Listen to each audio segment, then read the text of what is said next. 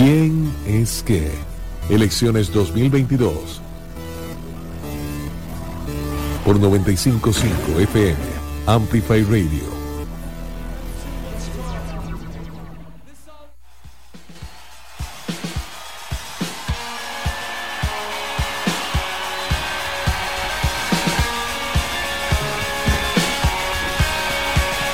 Bueno, bienvenidas y bienvenidos a este encontronazo con la realidad, con la actividad eh, del entretenimiento electoral prácticamente a días eh, de que se lleven a cabo unas elecciones con una serie de particularidades que trataremos de ir desmenuzando a lo largo de las siguientes eh, dos horas que tenemos preparado para todas ustedes que nos acompañan del otro lado del parlante aquí en la cabina de Amplify 955 FM. Está con nosotras Natalia Díaz. Nati, bienvenida a ¿Quién es qué? Gracias Fernando por tenerme otra vez acá. Estamos ya a siete días, siete días de las elecciones presidenciales. De la primera ronda que todavía no sabemos si hay segunda, además, ¿verdad? Es eh, bastante, digamos, y lo que ha pasado esta semana sí que se han levantado eh, los ánimos eh, electorales. De hecho, aquí en, en Quienes que nuestro objetivo siempre fue tener las candidaturas, ¿verdad? Y entender un poco cuáles eran los contrastes que había con sus propuestas a partir de la conversación, el debate y la disertación. Bueno, eso ha sido una tarea titánica. Eh, y hoy quizás es una prueba de que en esto sí no es una cuestión eh, ideológica, ¿verdad? Esta última semana eh, se maneja con pinzas realmente la cantidad de, votos. Estamos frente a una elección única, como toda elección, pero en, esta, en este caso en lo particular, eh, a mí como persona y como individuo y subjetivamente, apartándome también del, eh, rol de comunicador, eh, pero siento que em, la brecha generacional ya ha sido demostrado que va a crecer. O sea, vamos a tener un electorado un poco más adulto, ¿verdad? Esto es un hecho que va a quedar demostrado o contradecido el próximo 6 de febrero. Ese es uno de los aspectos. Eh, los contagios por Omicron superan expectativas, ¿eh? Superan expectativas realmente. Estamos hablando de que podríamos llegar al día E con 130 mil contagios activos.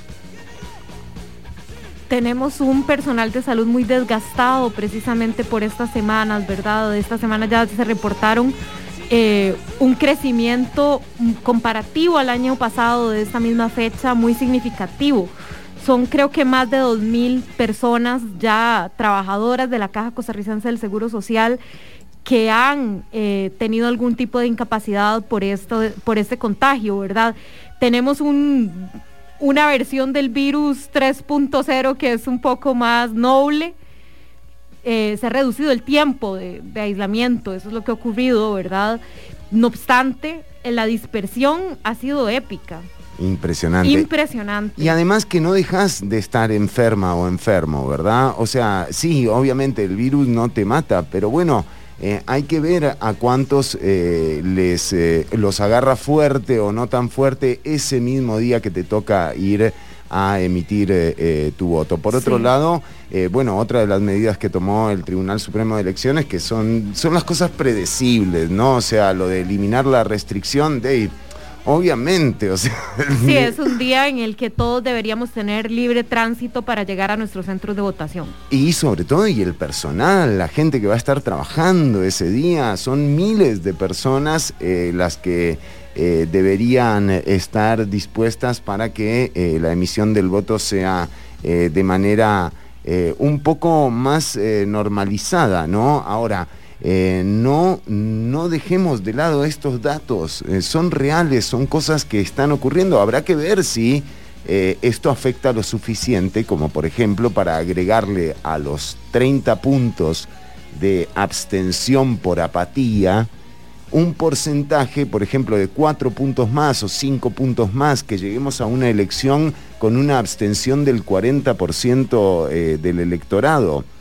Eh, yo creo que se va definiendo eh, cada vez, se va perfilando más esta, esta versión vintage de las elecciones que podríamos llegar a tener el próximo 6 de febrero y incluyo en esto... Vintage de hace cuatro décadas, estamos hablando. Exactamente. Incluyo en esto eh, la, el alejamiento de la segunda ronda.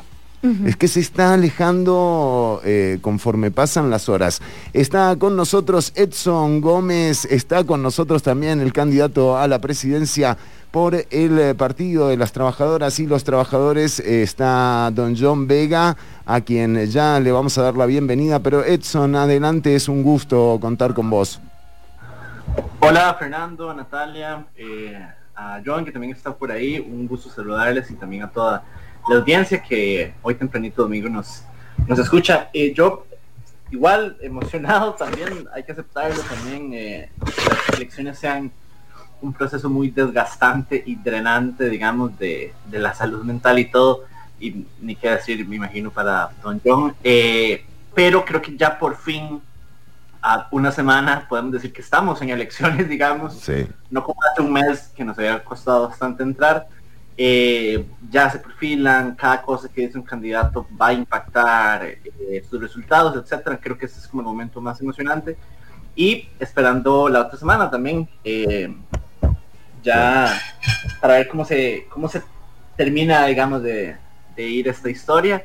no, sea, no hay una sorpresa ahí muy desagradable, pero todo es posible también. Sí, Edson y yo somos parte de ese voto menor de 34 años que parece decisivo para estas elecciones, ¿verdad? Decisivo si vamos a participar o no, ¿verdad? En, cuánta cantidad vamos realmente a asistir a las urnas y estamos convencidos de eh, la representatividad que han tenido los 25 candidatos. 25, es que todavía a uno no le cabe en la cabeza ese número, ¿verdad? Y, bueno, em, ayer hablábamos con Edson que también, Edson, ¿cuál? Esta es su segunda elección, ¿verdad? Sí, esta es la segunda vez que voy a votar. Exacto. esta es mi cuarta. Claro. No, es, eh, es bien particular eh, lo, que, lo que estamos eh, viviendo, pero también hay que... Mm, porque es que se están viendo algunos movimientos que también a mí me preocupan. Y de nuevo, si, si pudiésemos sacar al Tribunal Supremo de Elecciones de lo obvio, en este momento eh, se están generando algunos indicios eh, de reclamo al árbitro, ¿no? Ojo con esto. De distribución de dineros para el financiamiento y de espacios para poder presentar justamente a las candidaturas. Sí, pero encima yo lo que he escuchado de algunos lugares, por ejemplo, tiene que ver eh, con que ese día de las elecciones eh, podrían haber piquetes, ¿no? Esto, esto es, eh, no es información oficial porque no hay ninguna manera de oficializar esto. Eh, son rumores, pero son, rumores, con ruido importante detrás. Exactamente, exactamente. Y venimos de una semana de una gran manifestación en un tema sanitario en el hospital de Heredia, ¿verdad? Que además fue muy divisiva en, en muchos estratos. Ah, partió aguas. Exacto, por la presencia de una diputada y candidata a la vicepresidencia del Partido Nueva Generación de Sergio Mena, ¿verdad? Que es doña Chibli Díaz, que estuvo justamente en ese espacio. Entonces, fue un evento mediático porque en medio estuvo toda una, ¿verdad? Como siete lecturas diferentes. Hay una participación institucional importante del PAN y de la Caja, porque es el tema de un menor de edad que los padres no habían avalado que se le inoculara contra el COVID a pesar de eh, tener problemas respiratorios. Y el personal de la caja estaba eh, más bien tratando de mediar, digamos, para que se le, eh, se le habilitara la vacuna al niño con la autorización de sus padres, que finalmente eso no ocurrió. No, pero se corroboró que el menor era una persona que presentaba condiciones de riesgo y por eso, en definitiva, había que inocularlo según eh, lo explicó la Caja Costarricense del Seguro Social eh, en su momento, una situación espantosa la que se vivió en el eh, Hospital San Vicente de Paul. y, que forma parte de, este proceso, porque también debería poner en alertas de nuevo todo el sistema operativo para garantizar que eh, el día de las elecciones sea todo seguridad y al final, al final del día, tarde, por el anuncio del Tribunal Supremo de Elecciones, estará dando el resultado o el primer corte a las 10 de la noche. Eh, esto es tarde, eh, bastante tarde, y dicen que es porque hay 25 candidaturas. Bueno. Justamente eso es lo que nos pone en jaque en todos los escenarios, ¿verdad? Desde, informarnos, decidir. Y bueno, ahora el TCE atrasa tres horas el, tiempo usual para dar por lo menos los resultados preliminares. Ese día de ahí nos vamos a ir a dormir tarde. Generalmente nos vamos a dormir tarde por ver los shows de los partidos, ¿verdad? ahora es bueno, medianoche va a estar alguien celebrando o todos llorando también, ¿verdad? ¿Y quién quedará de último, no? También es una de las grandes preguntas que me hago yo. Digo, todo el mundo tiene su potencial para salir primero, pero potencial para salir último también hay algunos que se están esforzando particularmente, ¿verdad? Eh, y, bueno, será esa una incógnita que se develará el próximo 6 de febrero. Decíamos, eh, hemos intentado que el programa eh, sea un lugar de disertación, de, conversación eh, y sobre todo también de contraste entre las propuestas, por eso se planteó desde un inicio eh, tener a don José María Villalta y a John Vega juntos, sin embargo, a petición de José María Villalta van a estar por separado. Eh, así que bueno, le damos la bienvenida al candidato del Partido de las Trabajadoras y los Trabajadores, John Vega. Bienvenido a quienes que otra vez, eh, don John, con usted realmente ha sido eh, no fácil, porque hay que combinar una agenda, hay que confesarlo, pero sí ha sido accesible a los espacios que se le han planteado. hola, hola Fernando, saludos a, a vos, a y a todos ahí en, cabina y a Edson en la, en la casa. Pues sí, un gusto eh, estar, estar por acá de nuevo, las, las veces que nos inviten. Yo creo que está muy mal que algunos candidatos rechacen, pero para nuestros intereses particulares está muy bien porque, bueno, ahí estamos siempre dispuestos a aprovechar estos espacios y a discutir. Y pues creo también que está muy mal que algunos candidatos, en este caso José María, pues se tome la libertad y la atribución de imponerle un formato. Es decir, usted puede decir voy o no voy, pero imponerle a la producción de un espacio como este, tan importante y que es un esfuerzo también muy grande que se hace, cómo debe o no debe organizar su espacio, me parece que no tiene nada que ver con la izquierda ni con los valores democráticos más básicos que uno debe, debe reivindicar. Y creo que es, pues es una muestra pues también muy lamentable. Me hubiese gustado saludarlo, casi tengo la oportunidad de saludarlo ahora en la Feria de Natillo. Nos cruzamos, pero ya yo venía rápido para poder venir a conectarme al programa. Y me hubiese gustado pues preguntarle personalmente cuál es el miedo a debatir con el Partido de los Trabajadores y ellos dicen tener pues la propuesta más coherente y más realista en este país. Nosotros pues evidentemente creemos que no es, que no es así. Y no es la primera vez en el canal 15 también de la UCR dejaron solo a mí en una que terminó siendo muy provechosa entrevista eh, con Javier Córdoba, doña Laura Martínez también, José María sin ningún motivo pues también se ausentó y lo han hecho otros candidatos, ¿no? Allí es el Facebook también, eh, en varias ocasiones en Jupema, en el mismo Canal 15 y yo creo que eso habla muy mal de los candidatos y creo que nos da a nosotros mucha autoridad para defender nuestras ideas, ¿verdad? Que, que son ideas que en la discusión y en el discurso y en el debate político se sostienen, se reafirman y pues muy mal que otros candidatos que dicen tener las mejores propuestas no se atrevan a, debatirlas ni a discutirlas ampliamente. Sí, eh, súper agradecido de estar por acá. Sí, nosotros eh, también, eh, también lamentamos eh, esto, pero don José María Villalta va a estar con nosotras y con la audiencia en, en un rato. Eh, pero bueno, pero no, no, no con don John Vega. Eh, así que, y también eh, en un rato viene el doctor Hernández, don Rodolfo Hernández. Pero, don John, yo le quería consultar, vemos que esto de la cancelación no reconoce ideologías realmente. ha sido prácticamente imposible combinar este tipo de, encuentros, pero en, en, el ámbito, digamos, en un lado del espectro, hay una serie de candidaturas que se reparten eh, en medio de la misma ideología que uno podría llamar, digamos, eh, de derecha, si es que la derecha y la izquierda todavía siguen siendo algo más que solo la capacidad de escribir con una u otra mano. Em, eh, quiero decir, en, ese ámbito, del, en el espectro de la derecha, uno se encuentra candidaturas de todo tipo. Está el el candidato periodista, el candidato eh, financista, el candidato que quiere vender recope, el candidato que no quiere vender recope, el candidato que apoya la ley eh, de empleo público, el candidato que no la apoya, y todos son... Y las candidatas. Y las candidatas, eh, sí, lo que pasa es que en las candidatas... Yo sí siento, por ejemplo, a doña Linet yo todavía no le he entendido una oración completa. Pero en el caso de Natalia Díaz sí siento que hay una honestidad en lo que plantea, ¿no? O sea, ella te dice, no, vamos a, vamos, vamos por las empresas, hay que ayudar a las empresas y reducir el Estado y listo. Pero en las versiones de los candidatos varones hay de todo para elegir en la derecha. En la izquierda no. En la izquierda pareciera que uno tiene eh, la obligación, por ejemplo, de votar por el Frente Amplio, si sos de izquierda. O sea, porque realmente no hay otra opción.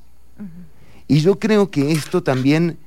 Con viabilidad política, porque ese es el entendimiento del voto, ¿verdad? Que va a ser un voto con un efecto de representatividad. Entonces, este discurso del Frente Amplio como el partido de izquierda más representativo viene de, ese lugar, ¿verdad? De que tiene oportunidad de llevar a candidatos a la Asamblea Legislativa o de ocupar la presidencia. Y yo le quería preguntar a usted, eh, don John, y también se lo vamos a hacer a don José María, ¿cuál es la diferencia entre la izquierda del Partido de las Trabajadoras y los Trabajadores y ese otro eh, ese otro partido, que es el Frente Amplio, que pareciera tener, eh, pareciera ser más fácil votarlo, se puede decir. Sí, este, bueno, yo creo que la diferencia primera es que ya el Frente Amplio no se reivindica de izquierda, por lo menos por lo dicho de su candidato, ¿verdad? Son una opción de centro donde cabe cualquier cosa, ¿verdad? Casi que caben la mayoría de las 25 candidaturas, así lo dijeron y así lo reivindicaron abiertamente, por lo menos en esa entrevista en el, en el financiero. Yo creo que también el tema de la viabilidad es a qué precio, ¿verdad? Eh, o, sacrificando qué. y creo que eso es, muy, y en, esta semana lo hemos visto, pues muy evidente. Yo creo que la discusión, por ejemplo, del régimen de zonas francas, que en algún momento el Frente Amplio planteó inclusive, ¿verdad? No solo el Frente Amplio, el mismo José Merino en vida, Básicamente decía, y cito palabras textuales, la política neoliberal, repite hoy, que atraer la inversión extranjera casi a cualquier precio, sin discutir lo que damos a cambio, sin discutir la extensión de impuestos en mano de obra, abastecimiento de agua, energía, estabilidad, son políticas de saqueo. De hecho, se llamaba así su texto, la globalización de la guerra por la mano de obra barata.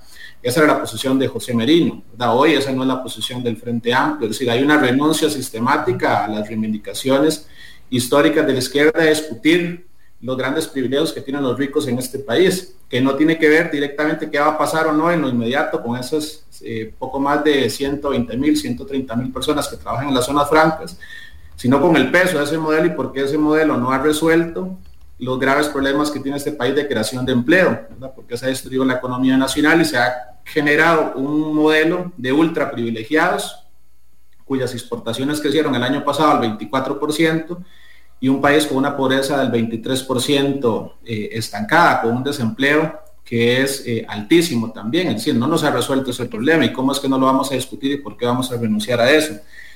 Creo que hay otra diferencia, bueno, esa es una diferencia fundamental en el programa y en todos los ejes lo podemos ver. Hoy uno de los pilares de esa economía de exportación son los tratados de libre comercio. El PT es la única organización que reivindica la necesidad de retomar esa, esa lucha que dimos en el 2007 específicamente contra el Tratado de Libre Comercio con Estados Unidos, pero en general con los instrumentos eh, de, libre comercio que lo que han hecho es favorecer nuevamente a sectores ultraprivilegiados en el país. Hoy tenemos, eh, ya teníamos antes de la pandemia, de por sí casi que el doble del desempleo que teníamos antes de que se firmara el TLC con Estados Unidos, seguimos teniendo una balanza comercial negativa y aquí se asume como que es eh, letra sagrada, ¿verdad? Lo que está escrito en esos tratados y que nada de eso se puede, eh, se puede revertir.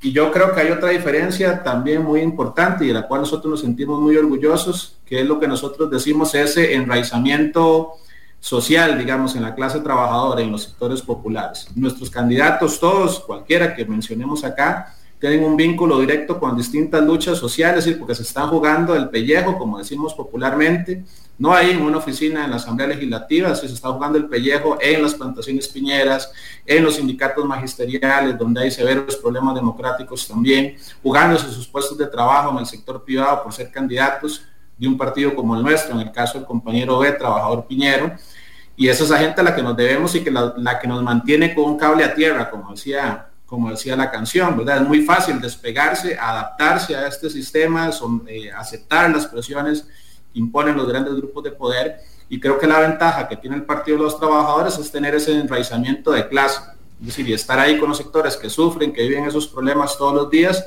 y a las cuales no les podemos defraudar. Y si sabemos que les defraudamos, pues nos van a dar un portazo en la cara y nos van eh, a acusar de traicionar por lo que, por lo que venimos luchando y eso pues nos hace sentir también muy orgullosos en esta elección. La gente dice, me parece, ya con esto cierro, perdón, de manera irresponsable que no tenemos nada que perder y que por eso defendemos nuestras ideas. Y más bien creo que la historia de la izquierda es que la izquierda tiene mucho que perder por defender las ideas que defendemos. Es decir, podemos, perdemos muchas cosas, ¿no? Es decir, perdemos hasta nuestros puestos de trabajo, es decir, la izquierda ha sido perseguida, los partidos han sido disueltos, es decir, no es un tema que no tengamos nada que perder, más bien estamos tan convencidos de esas ideas que las vamos a defender al precio que haya que defenderlas, a diferencia pues, de otras alternativas políticas que no opinan eso y rápidamente pues adaptan su discurso y a los primeros triquitracas, a las primeras bombetas, ¿verdad? Pues salen a, pedirle perdón a lo que eh, John Vega, interpreto eh, por lo que usted eh, me dice que entonces ustedes sí estarían de acuerdo en eliminar el régimen de zonas francas.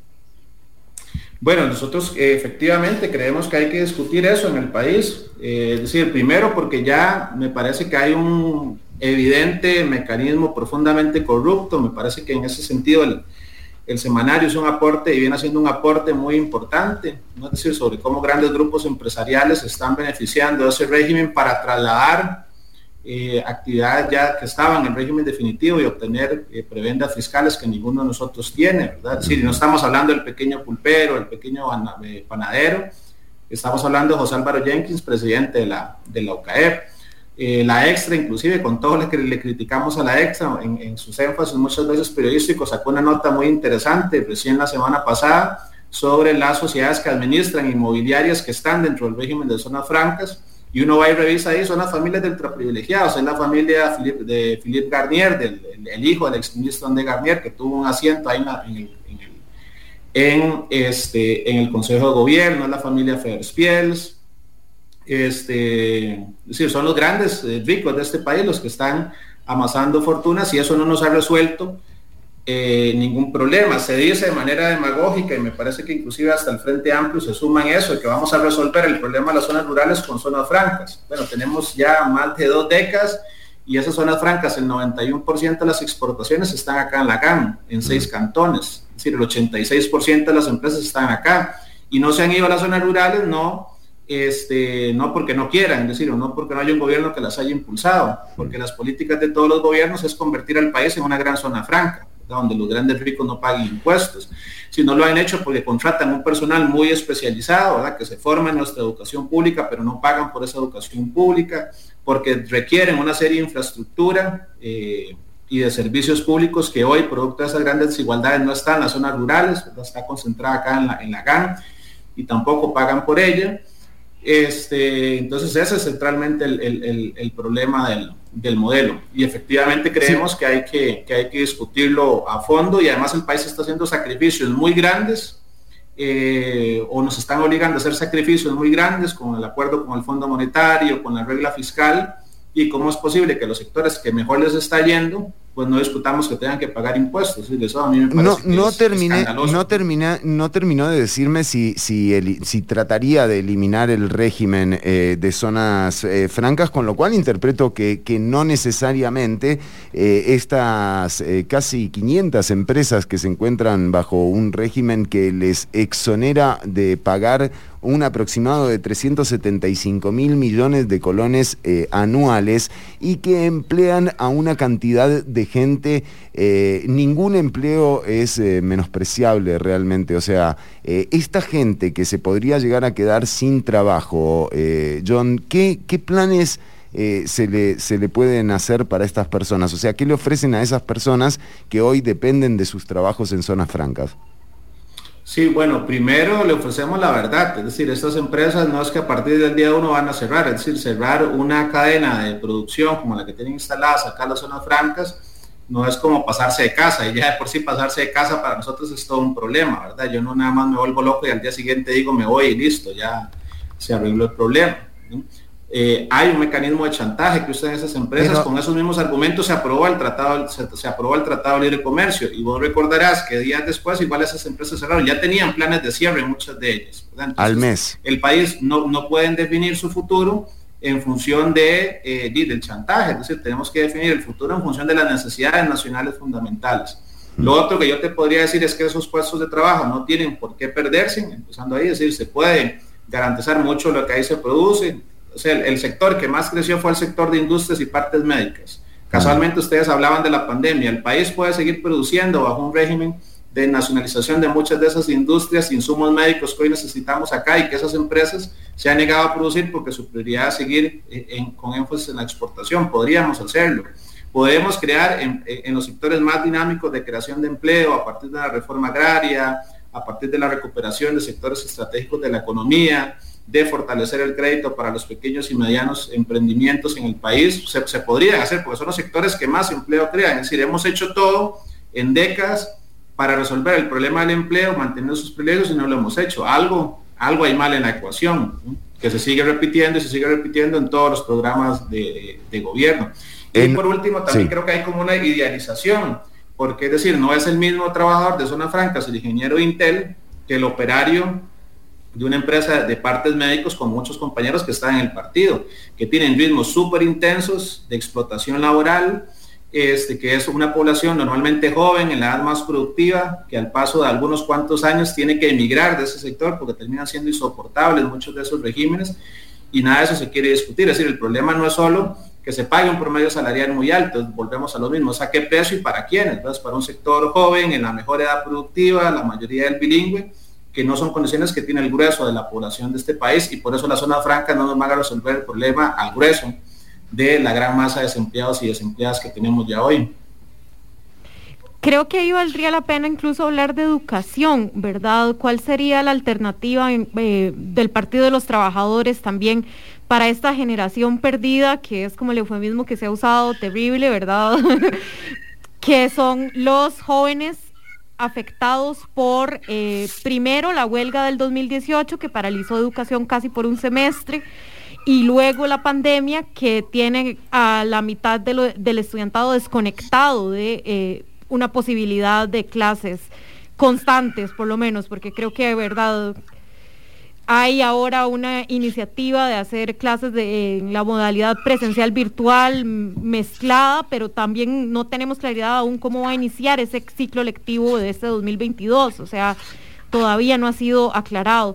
¿Qué alternativa ve el Partido de los Trabajadores para esta generación, para este... Eh, bloque de estudiantado que ha sido tan gravemente golpeado por la pandemia y por los eventos eh, sociales del 2018-2019? Sí, este, bueno, primero, yo creo que a propósito de lo que vos decías y la discusión anterior, hay una crisis educativa y requiere más recursos. Y no se vale entonces que hagamos duros recortes y que los sectores que más se benefician de ese sistema educativo, porque ocupan población bilingüe, altamente capacitada, que se forman los colegios técnicos, ni siquiera ya estaba dispuesto a discutir, por ejemplo, un impuesto temporal eh, a sus ganancias en medio de la pandemia para poder seguir sosteniendo o dar de conectividad a nuestros estudiantes y creo que demuestra pues esas grandes desigualdades que hay.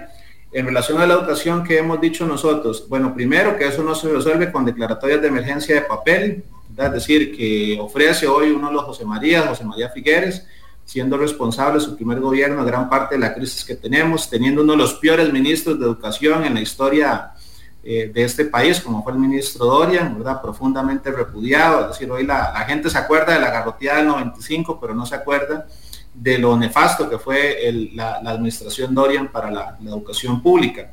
Pero tampoco se resuelve con declaratorias de emergencia sin contenido presupuestario, ¿verdad? Bueno, ahora hablábamos del Frente Amplio, uno de los compromisos para entrar al gobierno fue la declaratoria de emergencia por violencia de género, ¿verdad? Y esa declaratoria nunca ocurrió y más bien es decir, los recursos se han venido recortando al, grado de poner en riesgo cosas tan básicas como la atención de líneas de emergencia. Lo primero es defender el presupuesto para la educación. Hoy en el país no se garantiza el 8%, eso es falso. Es decir, se han hecho una serie de maniobras contables para meter ahí, por ejemplo, el presupuesto del INO, meter ahí el presupuesto de la red de cuidados, hay que garantizarlo de inmediato.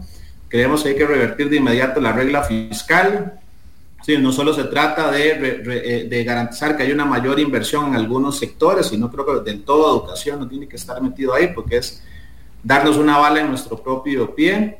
Y tercero, en relación a la conectividad, que es el, que es el problema más inmediato, hay medidas que ya por sí se podrían tomar, como levantar el cobro por descarga, que nunca se hizo por presión de las grandes eh, empresas de telecomunicación, porque hay un porcentaje muy grande, creo que es más de un tercio de nuestros estudiantes, de los que tienen conectividad, que tienen conectividad a través de un teléfono. Y la mayoría de ellos son teléfonos prepago. Que es sumamente atroz. A mí me tocó conectarme un día a una reunión de un teléfono prepago y no llevaba ni media hora y ya me había consumido como 2.000 colones. En un país donde más de un millón de gente se va a dormir con solo 2.000 mil colones en promedio en su bolsillo o recibiendo con ingresos, eso es una barbaridad. Lo otro que hay que discutir es el modelo de telecomunicaciones en general, ¿verdad? No solo porque el fondo de Fonatel no está sirviendo, sino además porque era falso ese principio que la apertura iba a democratizar el acceso a las telecomunicaciones. Hoy tenemos un país donde el 40% de los hogares no tiene conectividad de ningún tipo. Este, y entonces, ¿dónde está el éxito, verdad? Ese modelo de, de apertura. Nosotros somos creyentes de que hay que revertir ese modelo, que hay que renacionalizar el sistema de telecomunicaciones, porque hoy no hay ninguna razón técnica para que un estudiante nuestro no tenga conectividad. Las razones son económicas y políticas, de las propias lógicas de exclusión de este, eh, de este sistema educativo. Y de ahí creo que hay que avanzar hacia otros, eh, hacia otros problemas que tenemos. Las condiciones de trabajo nuestras, eh, si nosotros nos aterra volver a la vieja normalidad, donde teníamos 40, 42 estudiantes por sección. Sin mis listas de estudiantes, yo soy profesor activo, no bajan de 30, estudiantes en la mayoría de los, grupos. Ya eso de por sí era, insostenible e inmanejable. Es decir, volver a una realidad donde más de 20 horas a la semana dedicábamos fuera nuestro tiempo de trabajo para poder planear, para poder realizar trabajos, realizar lecciones. Entonces los gobiernos se rasgan las vestiduras diciendo que hay que dignificar al docente, que hay que rebajar las cargas administrativas, pero entonces te va a plantear que se nos pague una lección por lo menos por cada 10 lecciones que demos y ahí todo el mundo se queda sentado, ¿verdad? Es más, ni siquiera han querido aprobar en, la, en, el último mes de enero un proyecto que mantenga el incentivo didáctico que se paga al Magisterio Nacional. Entonces, ¿dónde está realmente la voluntad, más allá del discurso, de la pose electoral, de dignificar las condiciones del magisterio? Cuando se trata de hablar de plata y de reconocer el tiempo que invertimos, de bajar nuestras cargas de trabajo en términos reales, pues ahí sí todo el mundo se, eh, sí todo mundo se quita. Eh, John Vega, el candidato a la presidencia, pero además también a la diputación eh, por San José. Eh, John, supongo que en estos días que restan también vamos a estar charlando sobre el proceso, este proceso a través del cual algunos medios de comunicación con grandes audiencias deciden definir quiénes son los finalistas de la carrera electoral. bueno, ustedes eh, creo que el último día que les queda eh, para hacer actividades es el miércoles, mientras van a haber debates jueves y viernes. Sí, eh, bueno, debates entre la misma gente, ¿verdad? Porque claramente nosotros no vamos a estar, este, y debates que además reproducen ese mecanismo de exclusión. Yo escuchaba, me parece, no sé si fue la semana antepasada, el programa de ustedes sobre el tema del pago en publicidad, y este, resulta que los, si usted compara la lista de asistencia, los debates de Canal 6, Canal 7, hace cuatro años, con los partidos que pautaron publicidad y que les pagaron esos casi un poquito más de 2.200 millones, fueron los que estuvieron ahí eh, invitados. Por eso yo coincido, me parece en una afirmación que se hizo acá, eh, creo que fuiste vos, Fernando, sobre el tema de que ya la campaña y el financiamiento es uno de los primeros actos de corrupción de los partidos. Entonces, lamentablemente nosotros pues no estaremos ahí. Hay algunas otras cosas que se están haciendo, ¿verdad? El Colper, ayer me tomé la sorpresa que está organizando otro debate eh, al cual pues tampoco nos invitó y ya me parece pues es una barbaridad, ¿verdad? El, colegio, de periodistas. el, colegio, de periodistas eh, hace un debate también, además, eh, medio raro, eh, como sacado de la galera realmente es ese debate. Digo, sin juzgar ningún formato, pero a lo que me refiero es a que surgió medio de la nada, no con el afán de pluralizar y brindar un espacio en igualdad de condiciones. Adelante, don John. Y, no, y lo más lamentable de eso es que efectivamente uno esperaría que sea el, el colegio que esté más preocupado por corregir estas grandes desigualdades, ¿verdad? En acceso a los debates, en acceso a pauta publicitaria, en relación a ese peso desmedido que tienen las grandes corporaciones mediáticas en el país, pero bueno, no solo por omisión, porque no han hecho mucho o nada prácticamente en los últimos años por discutir todo ese problema, la concentración de medios, ser un actor político central en eso, sino también ahora por acción, por estar promoviendo espacios que son pues excluyentes. Mm. Eh, nosotros trataremos de seguir eh, aprovechando estos días que nos quedan y bueno, y al 6 de febrero a, pelear cada voto en esa lucha que sabemos que es muy desigual, que nos enfrentamos a grandes aparatos, es decir, si uno compara el millón de pesos que vale la campaña del PT con los 38 mil dólares que vale cada punto porcentual de Fabricio Alvarado, o los creo casi 24 mil dólares que vale cada punto porcentual hasta ahora en publicidad de José María Figueres, pues evidentemente somos conscientes de que estamos en una situación de mucha desigualdad, eh, pero vamos a, pelear y a invitar a la gente a que voten. Creemos que el único voto útil es el que fortalece las luchas, ¿verdad? que es una organización que no le tiene miedo a plantear las discusiones, a plantear de que sí, se tienen que eliminar los regímenes de privilegios para los grandes ricos, como el régimen de zonas francas, que se tienen que enfrentar graves problemas como la concentración de la tierra en manos de las piñeras, y esa opción ocupa verse fortalecida. La vamos a seguir construyendo y fortaleciendo en las luchas, pero evidentemente el respaldo eh, en, la elección del próximo domingo pues va a ser muy importante. Tanto la papeleta presidencial como la papeleta de diputados, que por lo menos a mí me, corresponde el honor también de encabezar la papeleta del partido. Don John, justamente así, para ir ya cerrando nuestro tiempo con usted aquí en Amplify, yo quería consultarle sobre... Em, la oportunidad que podría haber el Partido de los Trabajadores en esa ambivalencia de los votantes, ¿verdad? Porque también se ha especulado, bueno, sobre en esa multiplicidad de candidaturas habría también eh, oportunidad de que quebrar el voto, ¿verdad? Entonces, si tal vez el Partido de los Trabajadores también ve en esa fragmentación, pues alguna ventana para lograr una curul en la Asamblea.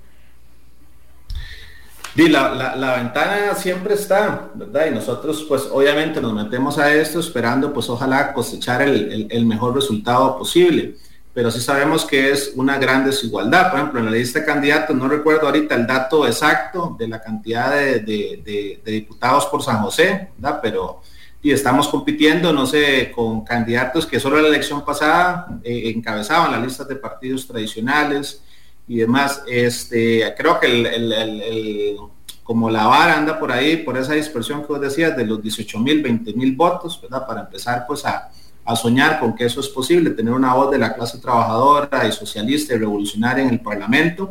Pero nosotros no nos hacemos tampoco grandes ilusiones, ¿verdad? Nos alegraría profundamente, evidentemente, eso. Creemos que sería un triunfo muy grande, no para el PT y no para John Bego, para cualquiera de nuestros diputados, sino para sectores que hoy no tienen voz o que los que dicen representarla, en lugar de alzar la voz más fuerte cuando los atacan, les cuestionan, y más bien quieren hablar más suavecito y le piden perdón a los grandes patronos, a los grandes ricos de este, eh, del país. Vamos a, ver qué ocurre. Yo estoy seguro que si tuviéramos la posibilidad de estar en más debates, eh, si aparecer, por ejemplo, en todos los espacios que hay esta semana, esa, eh, esa posibilidad de elegir una diputación o disputar en serio eh, y con un alto porcentaje de apoyo la presidencia sería eh, mucho más realista, pero también somos conscientes de esa desigualdad y va a haber un esfuerzo por terminar eh, cerrando las opciones a, cinco o seis partidos nada más que aparecerán ahí, cuyo único mérito de algunos pues es tener detrás un montón de millones de pesos que les respaldan, en la inmensa mayoría de los que van a estar ahí participando. A veces salen de las mismas cajas esos millones de pesos, esos tampoco eh, discriminan ideología.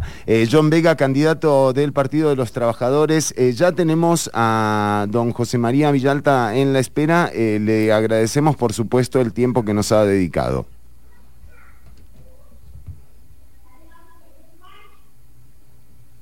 Y bueno, eh, sí, sí, entremos, eh, por supuesto, sin transición alguna. Eh, John, muchas gracias. nos, chao, chao. Por supuesto que estaremos atentos de lo que siga ocurriendo en, la, en los próximos días.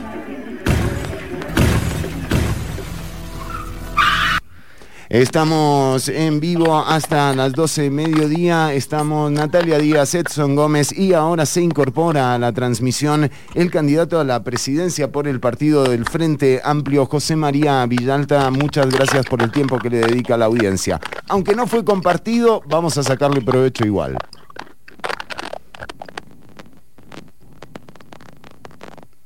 Nos escuchará don José María correctamente. Eh, a ver si don José María... Hola, hola. Hola, ¿nos escucha bien? Hola. Yo les escucho bien. ¿Ustedes me escuchan bien? Alto y claro, don José María. Le decíamos bienvenido a quién es qué. Hola, hola. Un gusto estar en el programa. Un saludo para vos, Fernando, también para Natalia y para todas las personas que, que escuchan esta transmisión. Decíamos que ya falta muy poco eh, y empezábamos con el candidato anterior eh, preguntándole si, eh, que parecía que en la derecha o en el espectro de candidaturas de la derecha hay candidatos de todo tipo, ¿no? Está el que quiere vender Recope, el que no lo quiere vender, el que apoya la ley de empleo público, el que no la apoya, el que quiere traerse abajo la regla fiscal, el que quiere mantenerla, el periodista, la periodista. Digo, hay el acosador hay de todo, eh, realmente. Eh, pero en la izquierda eh, no pareciera que, está eso, esa cantidad de opciones. En general, la percepción es que para votar por la izquierda hay que votar por el Frente Amplio. Don John ya nos decía que no, que eso no es una realidad, pero quería preguntarle a usted en qué se diferencia su propuesta de, por ejemplo, la del Partido de los Trabajadores y las Trabajadoras. Sí, bueno, el Frente Amplio es una izquierda democrática, una izquierda que busca construir transformaciones en esta sociedad que sean viables, que nos permitan enfrentar los graves problemas que vivimos en Costa Rica. Hemos estado dando la lucha del Parlamento eh, para construir una sociedad más justa, más solidaria. Eh, y hoy eh, la ciudadanía ve eso.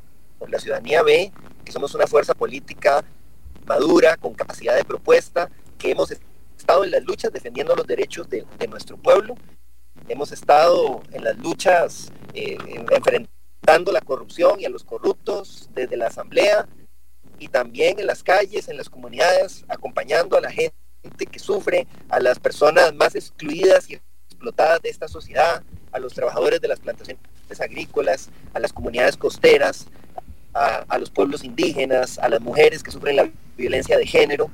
Y creo que hoy somos la mejor opción desde todo el, campo de izquierda progresista, la única que tiene viabilidad en estos momentos de enfrentar a esos grupos de poder de la derecha, pero además, además eh, una opción integral. Nosotros no, no consideramos que los derechos humanos se reduzcan a solo un tipo de derechos, no creemos que, que, que solo haya que defender los derechos laborales, dejando de lado los derechos de las mujeres, los derechos de las poblaciones que sufren discriminación por, su orientación sexual, eh, o que no haya que combatir el, racismo, o que no haya que, combatir eh, eh, los las distintas formas de discriminación y explotación que existen. Don José María. Nosotros tenemos una perspectiva interseccional de los derechos humanos y eso es lo que hemos, lo que hemos la bandera que hemos levantado en estas elecciones. Don José María, ¿cómo estás? Natalia Díaz.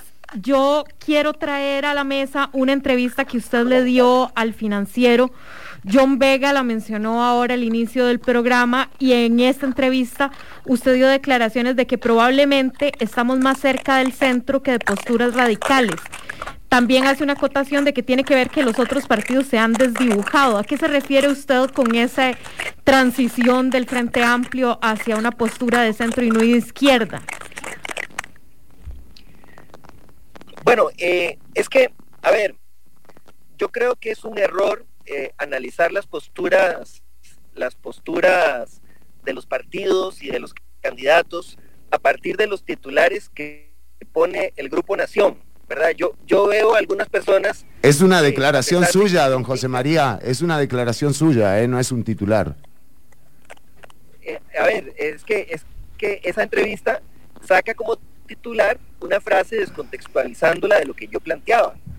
¿Verdad? En, esa entrevista me preguntaban si el Frente Amplio tenía posturas extremistas, de nosotros no tenemos posturas extremistas, no queremos destruir la democracia, queremos mejorar la sociedad, ¿verdad? No queremos eh, instaurar una dictadura en Costa Rica. Entonces, en ese contexto, en ese contexto, yo le contestaba al periodista, el periodista saca las posturas, saca frases de contexto y, y, me parece que en general es un error creerle al Grupo Nación, ¿verdad? Eh, eh, lo, que, lo que sí es cierto es que el Frente Amplio es una fuerza política con vocación de poder.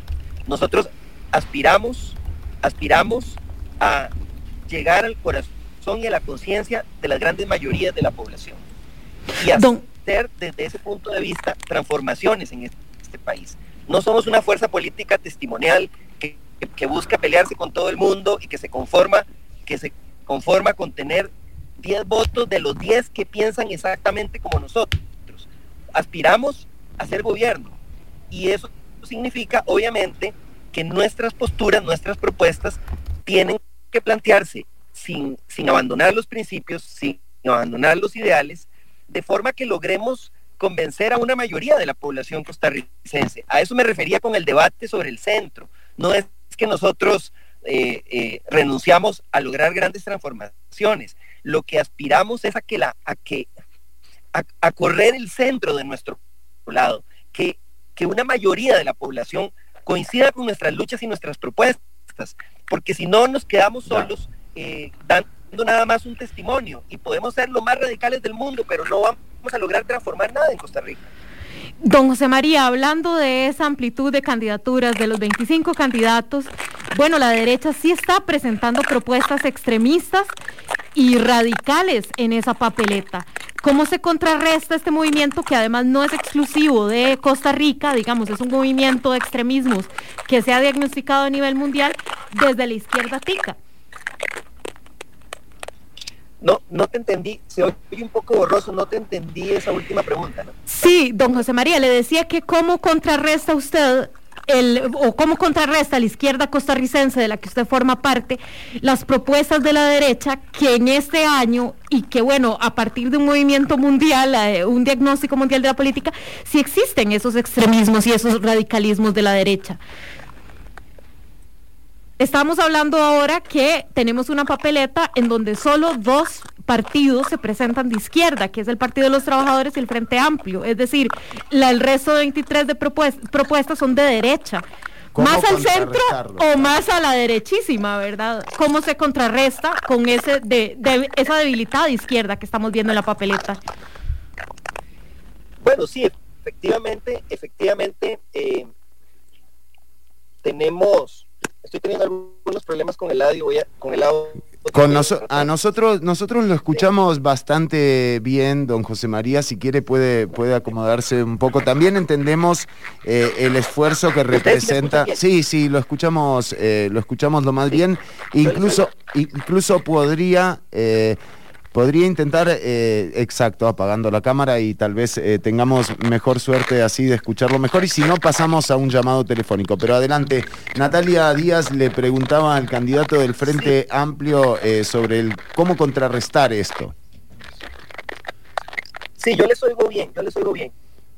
si le entendí bien la pregunta Natalia, efectivamente, efectivamente tenemos una sobreoferta electoral de partidos de la derecha, pero además partidos eh, absolutamente desprestigiados, cuestionados por la corrupción, cuestionados porque sus dirigencias, sus cargos públicos, el caso extremo de liberación, donde, donde van a tener, yo creo que a este ritmo, que hacer la Asamblea Nacional y la reforma, porque todos los días agarran a un nuevo alcalde diamante, un nuevo funcionario corrupto, pero pasa lo mismo con el PAC, pasa lo mismo con la unidad. Otros tienen investigaciones serias, como el caso de Fabricio por financiamiento de su campaña. Ya abrieron el tribunal ya abrió una investigación sobre el financiamiento de Rodrigo Chávez. Después hay partidos más pequeños que compiten también en ese terreno de la derecha, eh, eh, que tienen también cuestionamientos muy serios eh, y, que, y que tratan de diferenciarse a costa de quitarle derechos, de quitarle derechos a sectores de la población. Entonces de pronto uno ve que tratan de hacer su campaña eh, hablando en contra de los avances en materia de género, hablando en contra de los, de los avances que se han logrado en materia de derechos humanos. Entonces yo realmente eh, percibo que en esta campaña prácticamente eh, se ha dado esa atomización de los partidos de derecha y, realmente el Frente Amplio es la única alternativa progresista de izquierda democrática que puede hacerle contrapeso en la Asamblea Legislativa y en el gobierno nacional a esos 20 partidos que todos dicen lo mismo y todos tienen rabo que les majen, eh, lo que impide que puedan luchar contra la corrupción. Don José eh, María, eh, retomando este comentario que usted hace, sí, perdón, sí, don José María, que retomando ese comentario que usted hace acerca de cómo todos estos partidos al final tienen alguna historia em, de, corrupción, de algún cuestionamiento sobre la gestión política a nivel partidaria, bueno, han tenido esos cuestionamientos precisamente porque han tenido, no solo han aspirado al gobierno, sino lo han ocupado, han tenido la oportunidad de tener esas plazas y manejarlas y de repente se han manejado todas de una manera similar, ¿verdad? Todavía las elecciones pasadas se apostaba por el PAC como un partido sin cuestionamientos y bueno, fue esta misma Asamblea Legislativa la que hizo una amplia investigación sobre cómo se estaban asignando los, los bonos de deuda política durante las elecciones del 2010 eh, y 14. y 14, exactamente. Entonces, pensando un poco también que yo cubro la Asamblea Legislativa y ya he oído un poco el la tonada de que la política es el arte de lo posible, ¿verdad? lo estoy escuchando también un poco en sus declaraciones, don José María, ¿verdad? Que en esas aspiraciones a, ser gobierno, pues las propuestas tienen que ser conciliadas con otras contrapartes, ¿verdad? Entonces, ¿qué está dispuesto usted a conciliar si logra la presidencia efectivamente? Sí, efectivamente, de a la presidencia, nosotros por eso estamos pidiendo, en primer lugar, el voto para las dos papeletas. Estamos pidiéndole a la gente que también nos apoye para la, para la Asamblea Legislativa para poder llevar diputaciones, que además tenemos en nuestras, en nuestras listas personas excelentes, muy capacitadas, muy comprometidas, mucha gente joven, pero con conocimiento del, del ambiente legislativo, para tener una fracción legislativa robusta que nos permita que nos permita impulsar la agenda de transformaciones que queremos impulsar. Pero innegablemente, quien, quien llegue, yo creo, quien gane las elecciones, va a tener eh, eh, no una mayoría absoluta, no una mayoría aplastante en la Asamblea Legislativa. Vamos a tener un, parlamento multipartidista donde probablemente el partido de gobierno sea la primera minoría, pero no más que eso. Eh, entonces, es muy importante demostrar también capacidad de negociación, capacidad de construir, de construir acuerdos. Algunas personas confunden la capacidad de negociación con tibieza o con falta de claridad política. No, la capacidad de negociación es indispensable en la democracia. Y lo que tenemos que hacer desde un gobierno es que la negociación no sea solo entre actores políticos, incorporar a la ciudadanía, incorporar a las comunidades que luchan por sus derechos, volver a restablecer el diálogo y respetar las organizaciones de las personas trabajadoras que en este gobierno han sido pisoteadas, dialogar también con los sectores productivos sobre, sobre agendas concretas, tangibles, con resultados tangibles que nos permitan avanzar en esas transformaciones. En la Asamblea hemos, eh, la, la gente nos reconoce como una fuerza política que ha sido firme, que se ha que ha hecho control político, que ha denunciado a los corruptos. Pero también hay otra faceta de la fracción del Frente Amplio, y es que a pesar de tener un solo diputado, somos la fracción legislativa que ha logrado la aprobación de más leyes proporcionalmente en este periodo, a pesar de tener solo un diputado. Eso muestra que también tenemos capacidad de negociación.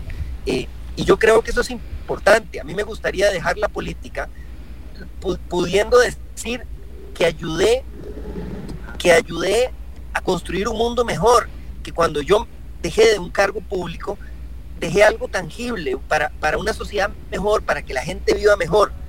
No solo que defendí mis, mis propuestas al máximo y que no me moví de ahí, sino que logré construir algo, transformar algo, ayudar a que la gente, a que el pueblo, a que la clase trabajadora eh, esté mejor organizada y tenga más derechos, no menos derechos. José María Villalta, candidato a la presidencia del Frente Amplio. Una realidad también es que el Frente Amplio ha demostrado eh, trabajar mucho mejor en unidad que en equipo, ¿no? Recordemos eh, que lo que ocurrió eh, cuando llegaron nueve diputadas y diputados representando a los electores del Frente Amplio, bueno, eso terminó con esquirlas del Frente Amplio por todas partes. pero Natalia tiene otra consulta. Yo no quería desaprovechar a don José María para hablar también de un tema de coyuntura de esta semana, que es justamente la ley del marihuana medicinal. ¿verdad? Y bueno, que don José María eh, participó en la construcción de este proyecto de ley y justamente estábamos hablando de la situación de capacidad de negociación y construir acuerdos. Parece que la Asamblea va a aceptar el voto, eh, el veto, perdón, el voto, el veto del presidente Alvarado. O sea, la alternativa que yo estuve discutiendo por lo menos con las diputaciones esta semana es aceptar en su integralidad el veto porque ya no hay posibilidad de resello, digamos, no es viable políticamente, no hay 38 votos en la Asamblea Legislativa para contraponerse a eh, el veto que propuso el Ejecutivo. Entonces, em, también pensando en que lo que se están vetando son dos artículos en los que se ha incidido directamente, que son los de autocultivo, bueno, ¿cómo se alinea eso con la negociación y construir y, y ese es un excelente ejemplo de lo que pasa, de cómo no, no siempre confundimos eh, negociación o posibilidad con proyectos que no sirven para nada, don José María.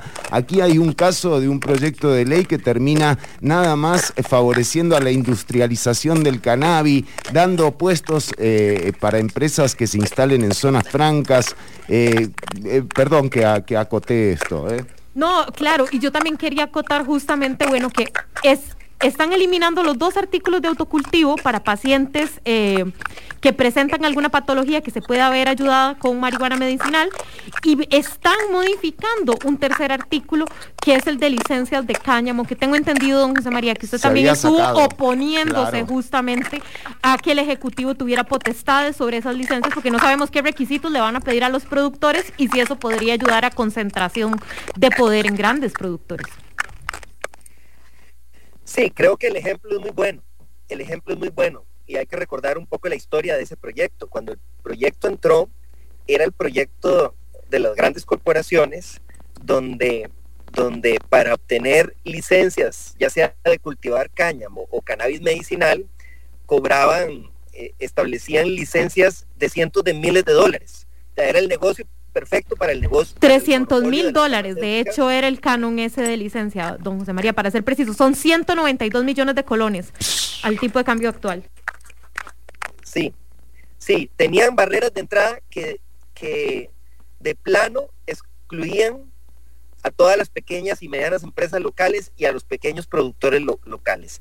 Nosotros veníamos trabajando un proyecto de ley muy distinto en la discusión legislativa logramos incidir, a pesar de ese lobby, para transformar completamente el proyecto. El proyecto que salió eh, fue muy distinto a esa versión original.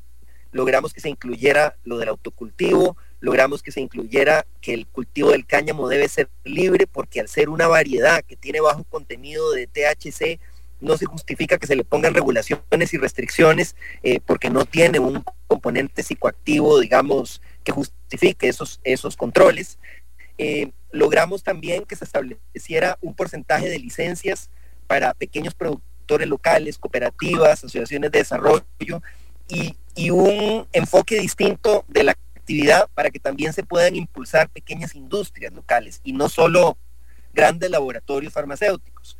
Eh, eh, logramos construir ese acuerdo y que la ley sea aprobada con esos cambios. ¿Qué pasó?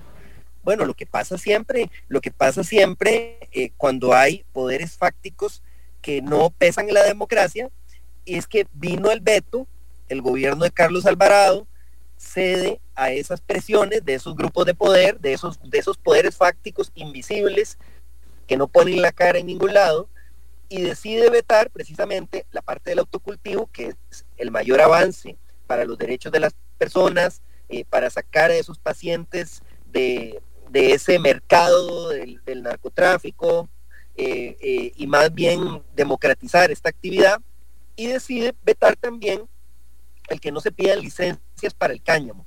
Yo lamento muchísimo ese veto y lamento también que un grupo de diputados que apoyaron la ley eh, para que se apruebe algo estén cediendo a esas presiones. Yo creo que es un error, yo creo que ese veto no se justifica, incluso creo que choca con los propios acuerdos de la Organización Mundial del Comercio, cuando Costa Rica, eh, vean ustedes qué paradoja, ahora yo estoy hablando de esto.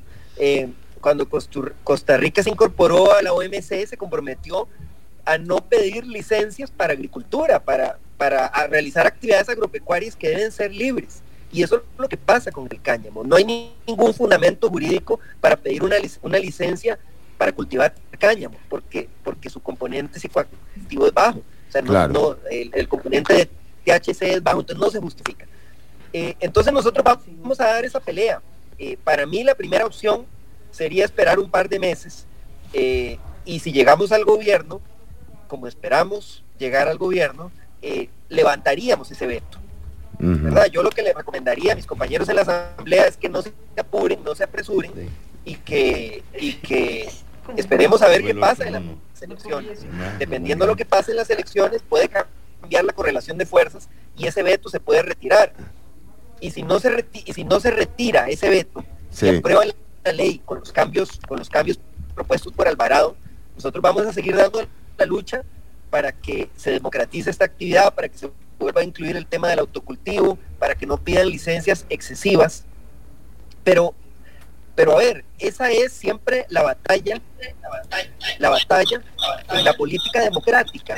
Eh, eh, es una batalla desigual, es una batalla donde, donde de pronto logras una negociación y un acuerdo con las fuerzas políticas y aparecen esos poderes fácticos que no representan a nadie, hmm. eh, eh, que, no tienen que pedirle el voto a nadie y, tuercen la balanza a favor de sus intereses. Don José María. Cuando uno toma la decisión de dar la lucha por los canales democráticos, eh, tiene siempre que enfrentarse a esas situaciones, a esos poderes fácticos. Es decir, yo no creo que, que, que que deje de, que deje de valer o deje de ser la importa, importante la negociación política solo porque de pronto, solo porque de pronto esos poderes fácticos eh, eh, logran asestar un golpe y frenar una ley que es muy importante. Sí. Eh, y, y, creo que lo que hay que hacer es seguir, seguir presionando, seguir luchando, seguir denunciando estas cosas, seguir movilizando para tener más fuerza social que permita contrarrestar esos poderes fácticos. Eh, ya están con nosotras y con toda la audiencia aquí en cabina. Lo tenemos a don Rolando Araya, que es un placer tenerlo a don Rolando acá. La verdad, ya lo vamos a presentar como se debe, don Rolando. ¿eh? Sí, dígame, porque lo veo que ya está acercando el micrófono, no le voy a quitar el impulso. Bueno, y también está don Rodolfo Hernández, quien eh, se nos une virtualmente. Don José María, vamos a terminar el espacio concertado con usted em, con, esta referencia de lo que está ocurriendo hoy, eh, sobre todo con la publicación de la investigación en torno a los bonos que compró Pilar Cisneros con un 40% de descuento.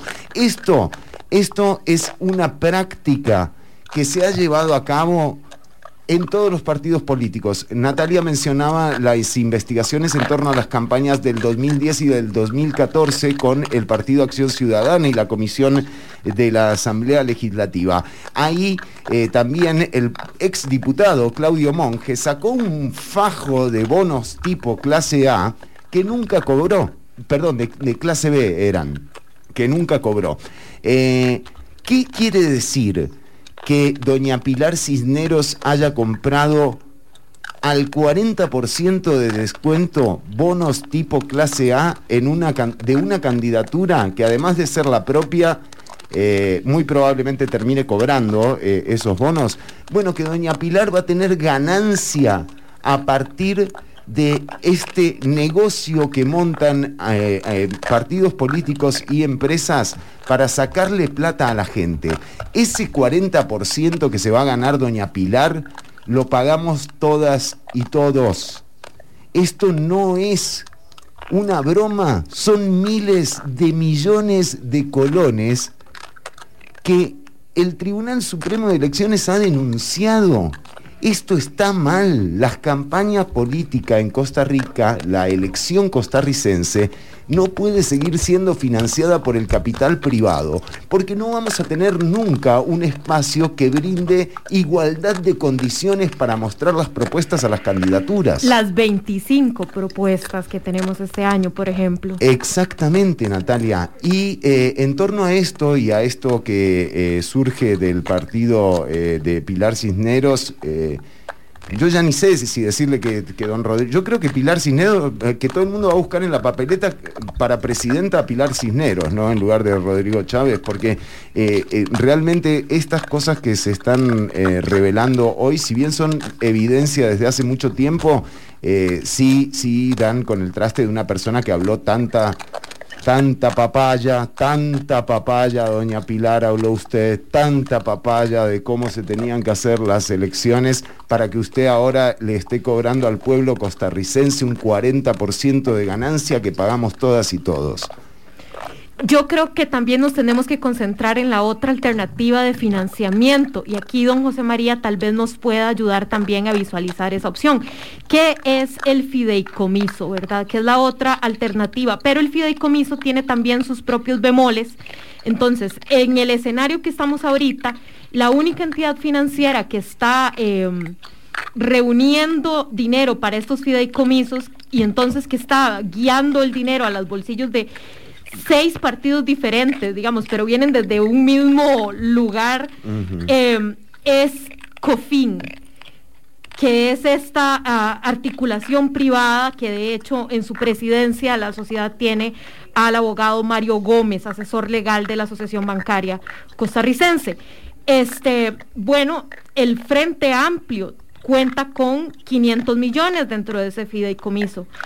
Yo esta semana me preguntaba, bueno, ¿cuáles son las garantías que tenemos? Y hablando, ¿verdad?, de los temas de narcotráfico que están tan presentes en esta campaña electoral también, para asegurarnos que el dinero que está prestándose en ese fideicomiso opaco de sus financistas no provenga de lavado de dinero, ajá, de actividades ilícitas.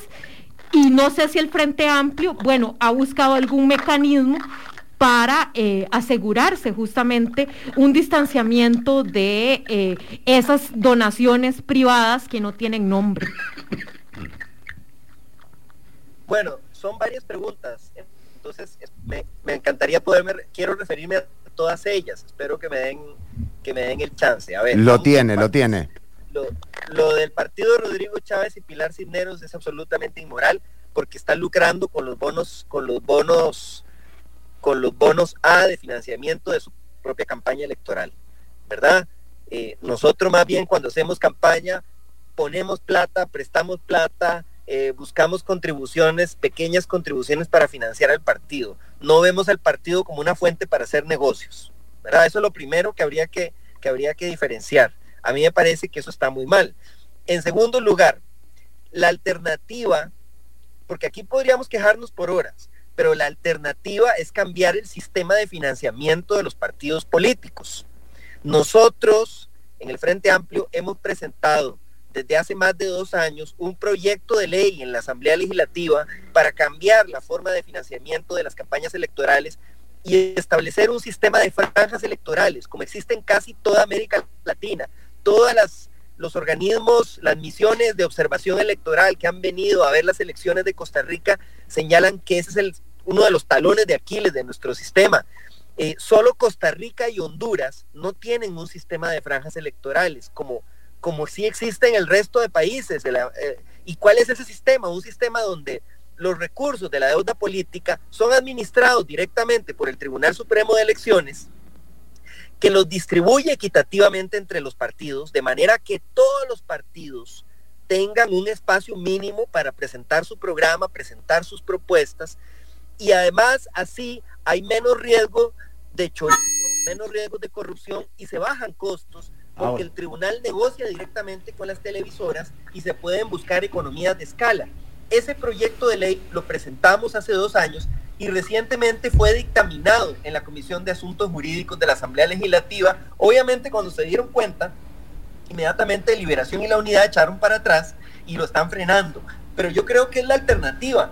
En un gobierno del Frente Amplio sería el proyecto, un proyecto prioritario que convocaríamos en los primeros tres meses de sesiones extraordinarias. Don José María, tal vez aterrizando también en el presente y de cara a esta última semana. no, me, no me estoy quitando el tiro, Natalia, pero creo que es importante. Es que yo también le quería preguntar qué garantías dio el Frente Amplio para negociar ese fideicomiso si no dio eh, bonos de, de deuda. Sí, sí, ya voy a eso, ya voy a eso, pero creo que es importante explicar lo de las franjas electorales, porque el Frente Amplio es el único partido que se ha comprado esa bronca. Yo creo que todos los partidos, el PT también, tienen derecho a poder exponer su programa, sus propuestas y que eso sea financiado equitativamente. Y por eso hemos dado esa pelea en la Asamblea Legislativa. Y lamentablemente la, la inmensa mayoría de las fuerzas políticas nos han dejado solos en esa fuerza, pero yo en esa lucha. Pero yo quiero reivindicar esto. Para que nosotros seamos verdaderamente democráticos, tenemos que cambiar el sistema de financiamiento. Ahora, vamos a lo que existe hoy. Hoy tenemos un sistema perverso porque solo le prestan a los partidos que salen en las encuestas. Y, y solo hay dos bancos privados, Promérica y BCT, que están prestando para financiar campañas electorales. Nosotros buscamos financiamiento en distintas entidades y todas nos dijeron que no iban a financiar campañas electorales, empezando por los, blancos, por los bancos públicos. A mí me gustaría que ustedes le pregunten a los candidatos del PAC por qué dieron una directriz de que ningún banco público financie campañas electorales. A mí me parece que es una obligación de los bancos públicos aportar recursos para, para el, el, sostenimiento de la democracia. Eso obliga al Frente Amplio a buscar crédito en las dos entidades financieras que prestan. Pero no crean ustedes que nos están haciendo ningún favor. Nosotros en ese fideicomiso terminaremos pagando cuantiosos intereses por ese préstamo. Es decir, es un préstamo en condiciones de mercado con ninguna condición, ningún quiebre, ningún favor, ninguna... Y, y es también un negocio para los bancos. Don José María, pero entonces usted puso de garantía bonos de deuda política para entender entonces cómo están pagando eh, a futuro ese, ese financiamiento. No, es un préstamo, es un préstamo a raíz de la expectativa de votación que, que tiene el Frente Amplio según las encuestas. Eh, y como garantía... Son bonos. Son bonos. El, el partido entrega los bonos que son los que tienen más posibilidad de recuperarse, los entrega como garantía. Si al final el partido obtiene la votación suficiente, la votación suficiente, se paga el préstamo con todos sus intereses y, eh, eh, y si queda algún saldo respecto a, los, respecto a los bonos que, se, que entregaron, eso, eso, eso vuelve al partido. Pero los bonos se entregan como garantía para obtener el préstamo sujeto todo a que tengamos la votación mínima suficiente para poder, para poder tener acceso a la deuda política. No es ningún favor porque nos hace el banco. Yo, yo estoy seguro que habría que esos bancos desearían prestarles solo a otros partidos. Lo que pasa es que si le prestan a unos, si le prestan a unos, tienen que prestarle a todos los partidos. Eh, lo, que, lo que hacen otros partidos, eh, lo que hacen otros bancos es que no le prestan a nadie. Y ese es el problema con los bancos del Estado que por directriz de este gobierno José María, quiere prestar a ningún partido. Don José María, Disculpe, pero eh, lo, lo, tenemos que dejar hasta acá. Eh, tenemos a don Rolando Araya y a don Rodolfo Hernández. Eh, por supuesto, un cierre de un minuto para la gente. Estamos a una semana. Igual lo vamos a tener en la medida de lo posible más adelante para, para, también compartir el próximo domingo que tenemos quienes que en vivo, además por Radio Columbia. Columbia, Columbia, con un país en sintonía. adelante, José María Villalta, con el cierre y ya lo tenemos a don Rolando acá. Sí, muchas gracias. Yo quiero agradecerles por el espacio. Me faltó contestar la última pregunta de Natalia. ¿Qué garantía tenemos sobre el origen de los recursos? Todo el, el, fideicomiso y el financiamiento del Frente Amplio es absolutamente público y transparente. Está sujeto a la fiscalización del Tribunal Supremo de Elecciones, de la SUGEF, de todas las entidades que fiscalizan el financiamiento a través de entidades bancarias. Nosotros tenemos una trayectoria absolutamente limpia en financiamiento. Yo creo que somos el único partido de los que está en los primeros lugares de las encuestas que no tiene el más mínimo cuestionamiento por el financiamiento de nuestras campañas electorales. Ustedes pueden ir a preguntar al Tribunal Supremo de Elecciones si hay alguna denuncia por el financiamiento del Frente Amplio. Todos los demás partidos tienen una hoja manchada, denuncias penales. Don José María, don José María, discúlpeme que le agradezco en serio el tiempo. Yo sé los esfuerzos que hacen ustedes realmente eh, por atendernos. Le agradezco el tiempo que nos ha, que nos ha dedicado. Eh, tenemos que dejar hasta acá, pero estoy, eh, estoy procurando tenerlo. La, la, próxima semana también en algún momento. muchísimas gracias. Gracias a ustedes, un gusto. Era José María Villalta y entramos eh, a charlar con eh, quien eh, se ha hecho presente aquí en la cabina de Amplify. Don Rolando Araya tiene muy poco tiempo, ha estado acá pacientemente esperando y le agradecemos. don Rolando Díaz Especiales y mire, veníamos hablando de un tema que también es su tema, ¿verdad? El tema de la campaña de la igualdad de condiciones que finalmente no, no existió, lo hemos visto a don Rolando con un megáfono enfrente del Tribunal Supremo de Elecciones diciéndoles eh, que, bueno, que realmente brinden un espacio en igualdad de condiciones. Don Rolando Araya, Costa Rica Justa. Muy bien, muchas gracias. Eh, yo lamento mucho, pero advertí que yo tenía que estar a las once y media porque me están esperando en Atillo y sí. pues ahora eh, las cosas no están así como para hacer esperar mucho a la gente. No. Sí. Y tengo que retirarme, pero sí, en efecto, a mí me parece que, no hay aquí igualdad de condiciones. Incluso hay medios de comunicación que grandes clientes de ese medio de comunicación han puesto la lista de quienes van a, a debatir. Hicieron. ¿En serio, don Rolando? Ah, bueno, pues ya, ya, ya, ya verá, por lo menos incluir algún o sea, hay clientes de los canales que están diciéndole a los canales... Bueno, le voy a decir, eh, así metieron a Faisac, apoyo a la Toyota, claramente, claramente. Sí, sí, claro. Metieron, pues hay una desigualdad muy grande, ¿no? Aquí mucha gente desearía escucharme y con una oportunidad de debate, que ahora sí son debates de verdad, pues lo que ha habido son conversatorios y otra cosa.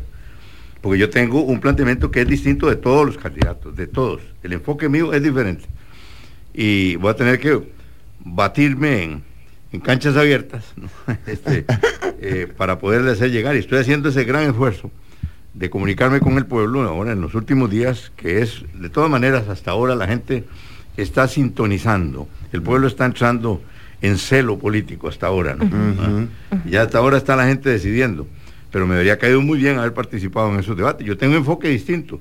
Y entonces debería haberse escogido sobre la base de la fuerza de las propuestas y no sobre encuestas eh, que muy dudosas, porque bueno, ya el país ha tenido experiencia en las últimas campañas que ninguna encuesta sale con lo que dice. Ahora, ¿sabe, don Rolando, con esto que usted me comenta? Porque eh, para mí lo más importante sería que en realidad eh, tanto Repretel como Canal 7, que son medios con grandes audiencias, no son iguales que cualquier otro medio, tienen toda la posibilidad de armar la cantidad de debates que sea, cuantas veces sea, con los candidatos que sea. Pero es que no quieren, don Rolando, no quieren que usted esté ahí, ni que esté eh, John Vega, ni que estén, eh, bueno, 18 de los 25 candidaturas. ¿Qué reflexión le merece esto? Bueno, me parece que esto está produciendo una degradación de la democracia costarricense. Eh, ahora que hay redes sociales, que hay internet, la gente sintoniza más y está más atenta a lo que pasa. Y esta manera de actuar, pues limita muchísimo, porque no es lo mismo eh, publicidad pagada, a la cual la gente pues, lo ve con alguna, algún menosprecio, que cuando hay una entrevista o cuando hay una, una, un debate. Eso es diferente. Y hay aquí una desigualdad que prácticamente están cargando el dado para las elecciones, ¿no? Pero también estamos oyendo una historia de cómo eh, las, las elecciones se vuelven un instrumento de financiamiento, un instrumento financiero más, un producto de la banca privada también. ¿Qué opinión le merece a usted esa, e, esa intervención de la banca privada en, las elecciones? Bueno, en el caso mío, pues ha sido lamentable, ¿no?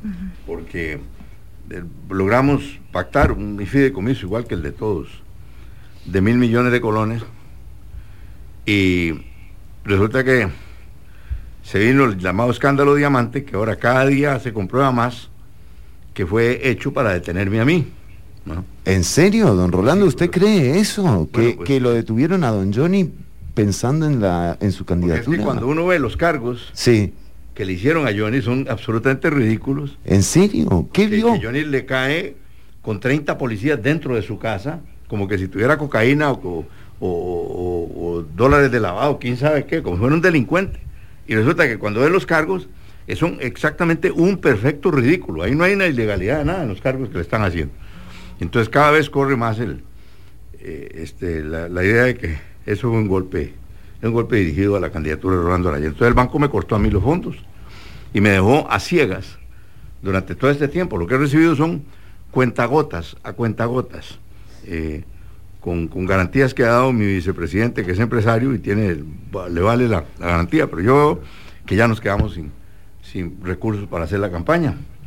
Este, Qué difícil, don Rolando, ¿verdad? Eh, proponerse participar eh, o llegar a la política en este tipo de condiciones. O sea, realmente cuando, si uno puede, ah, digamos, ver algo claro en, todo esto, es que la verticalidad, por ejemplo, de Liberación, un partido al que usted conoce de cabo a rabo, eh, va a prevalecer, o sea, esa, esa capacidad que tiene Liberación de movilizar 450 mil votos, yo no sé si la tiene otro partido, don Rolando. Le pido, le pido que, veamos la bola de cristal. Pero ¿qué, piensa? ¿Cómo termina esto entonces? Bueno, yo pienso que ya ni Liberación tiene esa capacidad. ¿En serio? La estructura, la estructura de Liberación, en este momento, yo le puedo decir, porque han dado todo el país. Ajá. Y, no la veo. ¿No? No la veo. Está, hay, un, hay un disenso, hay una, un malestar en la estructura de liberación nacional eh, en reacción al candidato, en reacción a la campaña, en reacción a todo. Porque el partido Liberación se ha desparramado a raíz de las alcaldías y de las peleas. Entonces, movilizan para controlar las asambleas cantonales que ponen el candidato alcalde. Y entonces ya, el que tiene eso seguro, ya no le importa mucho la, campaña, la campaña nacional. Y entonces, aquel poderoso aparato de liberación nacional de hace algunos años eh, ha estado ausente en las últimas campañas. En las últimas campañas han apostado a eso, que es además muy caro, muy, muy caro, porque es una estructura vertical y clientelar. Y eso cuesta mucho dinero, cuesta muchísimo dinero. Y imagínense, en este momento, yo, yo fui a una convención, igual que voy ahora, sin dinero. Yo, el día de las elecciones de la Convención de Liberación, no tuve plata ni por una bicicleta, ¿no? Y sin embargo tuvieron que decretar tortuguismo y hacer quién sabe cuatro malabares que hicieron ahí para alterar el resultado, para impedir que toda mi gente votara. Porque contra lo que se pronosticaba que iba a haber miedo de ir a votar, porque estábamos en un pico de la pandemia, habían centenares, decenas de miles de jóvenes que querían votar por mí, pero que no son militantes de ningún partido. Y claro, estos llegan y se encuentran en una fila de dos o de tres horas, y entonces no, no, no. Ojo, porque eso va a pasar también en las nacionales. No ¿eh? creo, no creo. ¿Usted dice que va a haber menos, que va a ser más fácil emitir el voto? O sea, que va a ser, que digamos, que, que va, que que va a ser con normalidad que se va a dar eh, eso. Bueno, eso espero yo, porque es que aquí va a haber el doble de centros de votación que los que tuvo Liberación Sí, Nacional. sí, En sí. cada sí. pueblito Sí, son centro de 6.000, votación. sí. Eso elimina mucho la necesidad de transportar, de traslado. transportar votantes. Este, y la mayoría de la gente ahora toma la decisión con su teléfono celular, ¿no? Mm. O sea, se informa, Mm. se informa de otra manera.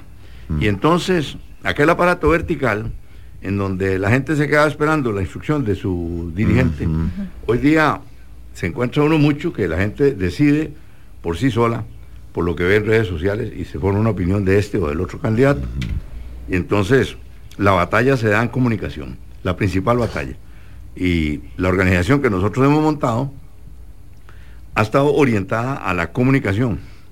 O sea, cada candidato a diputado, cada dirigente, están metidos en redes, bajan de la información central del partido Costa Rica Justa, bajan la información y la distribuyen entre sus, entre su- la gente más allegada. Eso nos ha dado mucho beneficio eh, de gente que paulatinamente empieza a decidirse, porque digo empieza porque es una gran mayoría de la gente.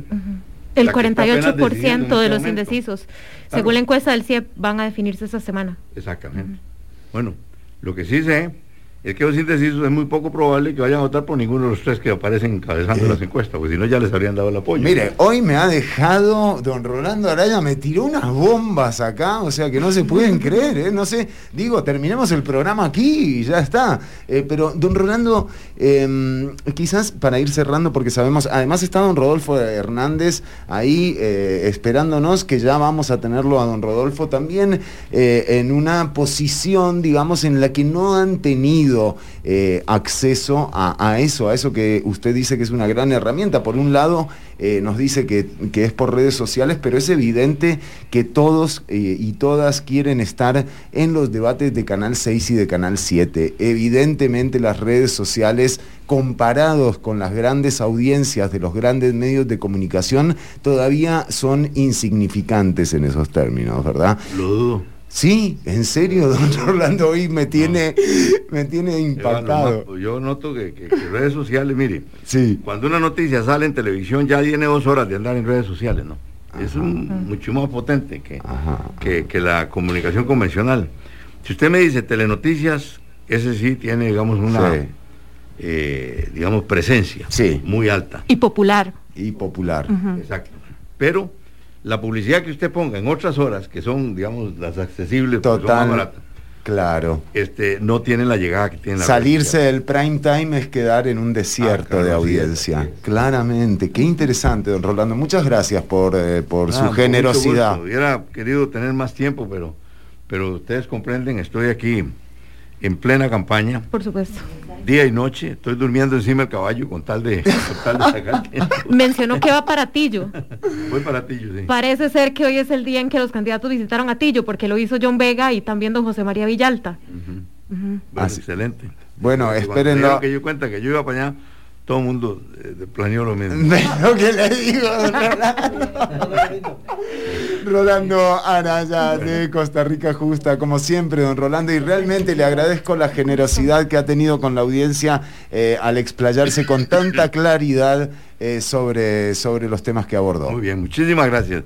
Les agradezco. habría- me habría dado mucho gusto de compartir más con ustedes, pero Va a ver que yo, va a ver que le vamos a sacar unos minutos el día de las elecciones, aunque sea por teléfono, se lo vamos a bien, sacar, don excelente. Rolando. Muchas gracias, les agradezco. Gracias. Rolando Anaya, Costa Rica Justa es eh, candidato a la presidencia, don Rolando.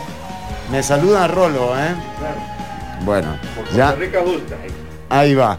Eh, seguimos, seguimos. eh, hoy realmente no hemos tenido tiempo ni de, ni de que nos den ganas de orinar, Natalia. Creo que esto nos va a pasar también en las emisiones del próximo domingo, ¿verdad? Vamos a tener que estar corriendo, haciendo cortes, pensando rápido, ¿verdad? Eh, hemos tenido tres entrevistas muy productivas en realidad esta mañana. Totalmente. Yo le digo. Y muy última- diferentes, y muy diferentes. Sí, sí, muy diferentes. Esta última con Don Rolando realmente me dejó. O sea, yo le decía, en serio, en serio, parecía un boludo. Pero realmente me, me impresionó todo lo que dijo. O sea, Don Rolando Araya dijo aquí que hay clientes de Canal 7 y de Canal 6 que definieron quiénes participarían. Y cuando le preguntamos de nuevo que por qué decía eso, él dice que es Eli. Y Purdi Motor. Y Purdi Motor. O sea, puntualmente. Eh, bueno, y todo lo demás también, ¿no? O sea, digo, la voy a llegar a escuchar a casa de nuevo. Recordad que los episodios de quién es qué los podés encontrar en Spotify, buscando en Ciudad Caníbal. Ahí están eh, todos los episodios grabados. Don Rodolfo Hernández republicano social cristiano, candidato a la presidencia. Es un placer. Primero que nada le agradecemos el tiempo eh, de espera, pero supongo que a usted también eh, habrá estado escuchando. Eh, muy buenos días, don Fernando y doña Natalia. Sí, estuve desde la hora que tengo aquí una notificación o una invitación que empezaba a las 11 de la mañana, porque también tengo cosas eh, ya programadas. Me quedan 15 minutos. don Rodolfo, aprovechelos, aprovechelos. Hable de lo que hemos estado hablando y el tiempo es suyo. Bueno, eh, hágame las preguntas, usted con mucho gusto, porque me es, si ustedes vieron dos veces me desconecté porque se cae el internet. Yo estoy muy cerca de la rotonda de la bandera y está haciendo como siempre arreglos que se han atrasado mucho y ocasionalmente se me cae el internet, pero con mucho gusto. Nos interesaría retomar justamente este tema de financiamiento que con todos hemos tocado, ¿verdad? Tal vez hablar un poco cómo han, cómo han sido las condiciones para financiar su campaña electoral.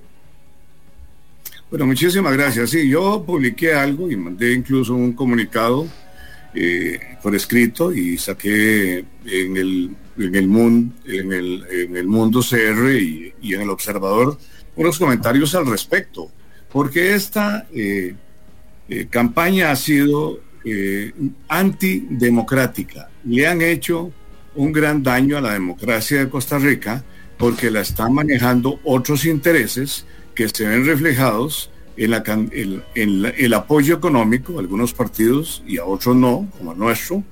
se ha visto reflejado en las encuestas pagadas, que algunos lo suben y a otros nos bajan, o nos mantienen ahí eh, en un nivel bajo. Y tercero, porque eh, los bancos están decidiendo a quién les reciben bonos y a quién no. Lo mismo que las personas, por supuesto que cuando reciben un bono, ya ustedes hablaron incluso con, con eh, el diputado Villalta, hablaron de los bonos y la gente los acepta, los acepta con descuentos, siempre y cuando tengan posibilidad de que puedan ser redimidos. Y en el caso nuestro, como eh, las encuestas y no estamos en una posición favorable, pues nadie nos ha recibido un bono. Eso a mí, eh, aunque me molesta por ser una gran desigualdad que eventualmente hay que resolver en Costa Rica, porque si, aquí son los grandes capitales, los grandes intereses, los que están orientando la opinión de las personas, eh, la opinión del votante, para escoger entre este, este o este porque al no darle posibilidades a todos los candidatos, como debería ser en un sistema democrático, hay 25 candidatos, 25 que deberían estar eh, comentando, discutiendo sus ideas, que se pudo haber hecho. Si este, esta campaña empezó hace tres meses, ¿y por qué no empezaron a hacer, eh, como quieran llamarlo? Porque ya los debates se convirtieron en, en conversatorios, que son muy cerrados, de preguntas eh, específicas, de tiempos muy reducidos. Nadie puede hablar de un programa o, exponer un tema en minuto y medio o dos minutos. Pero eh, les cuento esto porque esto hay que resolverlo. Eh, don, don Rodolfo, bueno, esa reducción de tiempo justamente para debatir y tener un careo, digamos, entre las mismas candidaturas, también responde a la cantidad de candidatos que tenemos fragmentados en estas elecciones, ¿verdad? Em, teníamos un debate del TCE fragmentado en cuatro emisiones.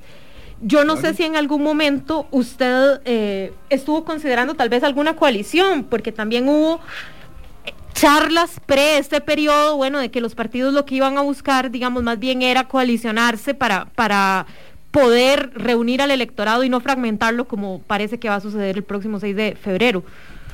Sí, sí, muchas gracias Natalia. Nada más para cerrar, la pregunta anterior.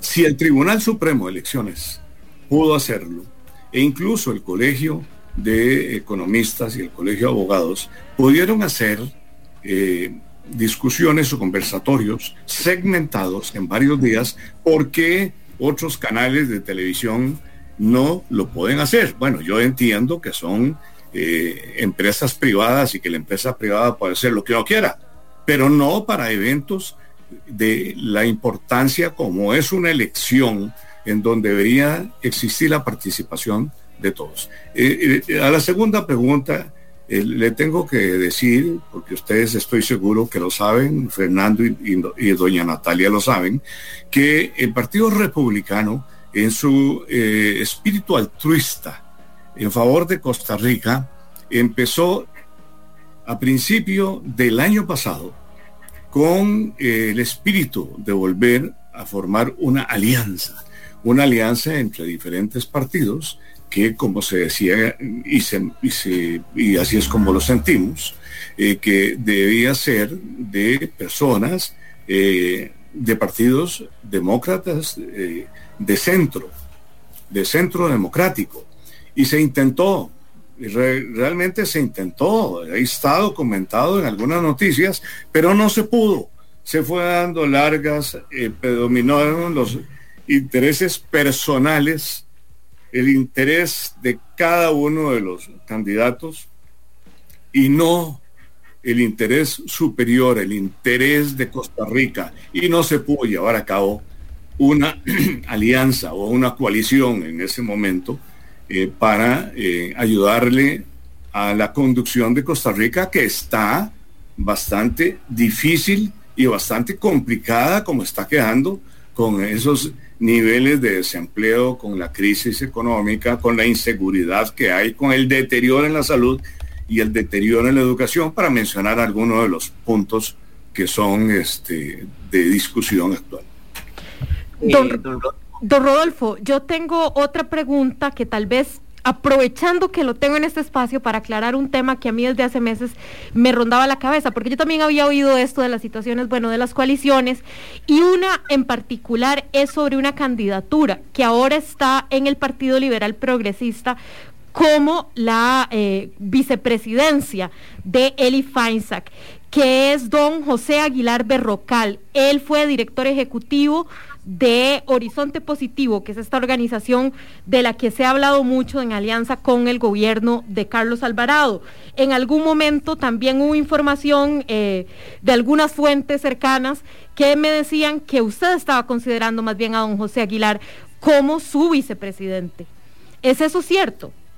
Bueno, doña Natalia, eh, es la primera vez que me lo preguntan y tengo que decirles que es una mentira rotunda Nunca consideré a esa persona eh, para que me acompañara desde el principio, cuando ya yo decido eh, eh, asumir también la candidatura, porque yo voy con una doble postulación. Yo cuando estábamos en la etapa de buscar una alianza, yo, yo estaba con el interés de pelear una diputación por la provincia de San José pero como eso eh, no se dio, se malogró, entonces tomé el reto de asumir también la candidatura a la presidencia. Pero por mi cabeza nunca pasó hacer una coalición de ese eh, o, invitar a una persona que no eh, conozca y que no este, haya tenido ninguna conversación previa conmigo. Don Rodolfo Hernández, el doctor Rodolfo Hernández, ya está con nosotros también Edson Gómez. Adelante, Natalia, antes de Edson. Yo quería hablar ahora en esas relaciones, ¿verdad? En ese tejido de relaciones que es Costa Rica, que es muy pequeño como país, y que mencionaba don Rolando eh, la presión de la presunta presión de Purdi para colocar a Eli Feinsack en uno de los eso me parece una bomba. ¿eh? La familia Quiroz, dueña de Purdi, bueno, el semanario Universidad saca una información de cómo apuesta 177 millones y entre los partidos que están repartidos es el republicano, el liberal progresista y la unidad social cristiana. El republicano, de hecho, eh, se, le, se le dio pauta, creo, en, en, medios. Tal vez don Rodolfo nos pueda aclarar eh, no, vea, este, el que don Javier eh, nos ayude. Eh, yo, se lo agradezco mucho, por supuesto. Eh, han sido donaciones de buena voluntad.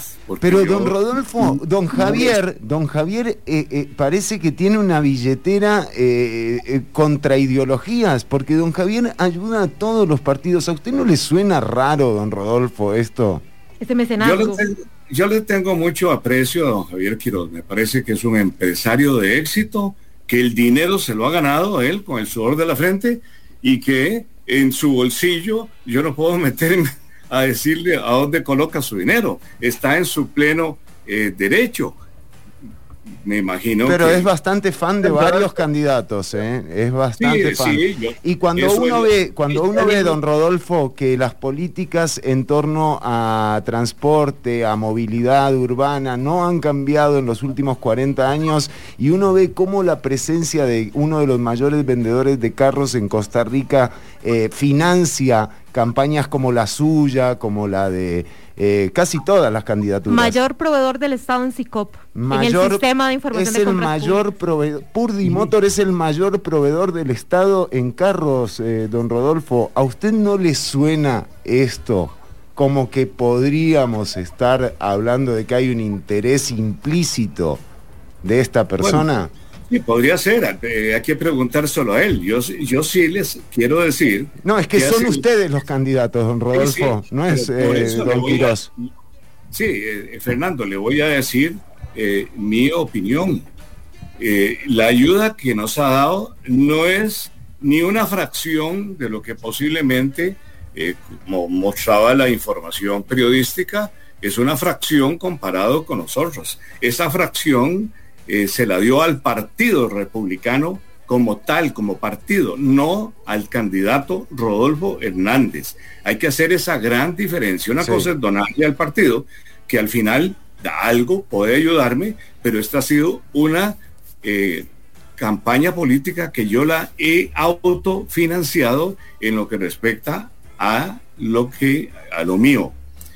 Eh, sí tengo, eh, ¿por qué yo no tengo el dinero que tienen otros que le han donado? Porque yo no recibo donaciones de las cuales no tengo ninguna seguridad de dónde provienen. Las, eh, la donación, la, la, ayuda, que es poca, del señor Quiroz, sé eh, conozco a don Javier, sé que es una persona muy honorable, una persona muy trabajadora, eso yo no lo voy a poner jamás en poner en y sé que ustedes nunca lo van a poner en duda. Y, pero hay otras personas yo, que indirectamente me han dicho, yo, te, yo financio al doctor Hernández para que salga esos dineros, yo no los voy a recibir.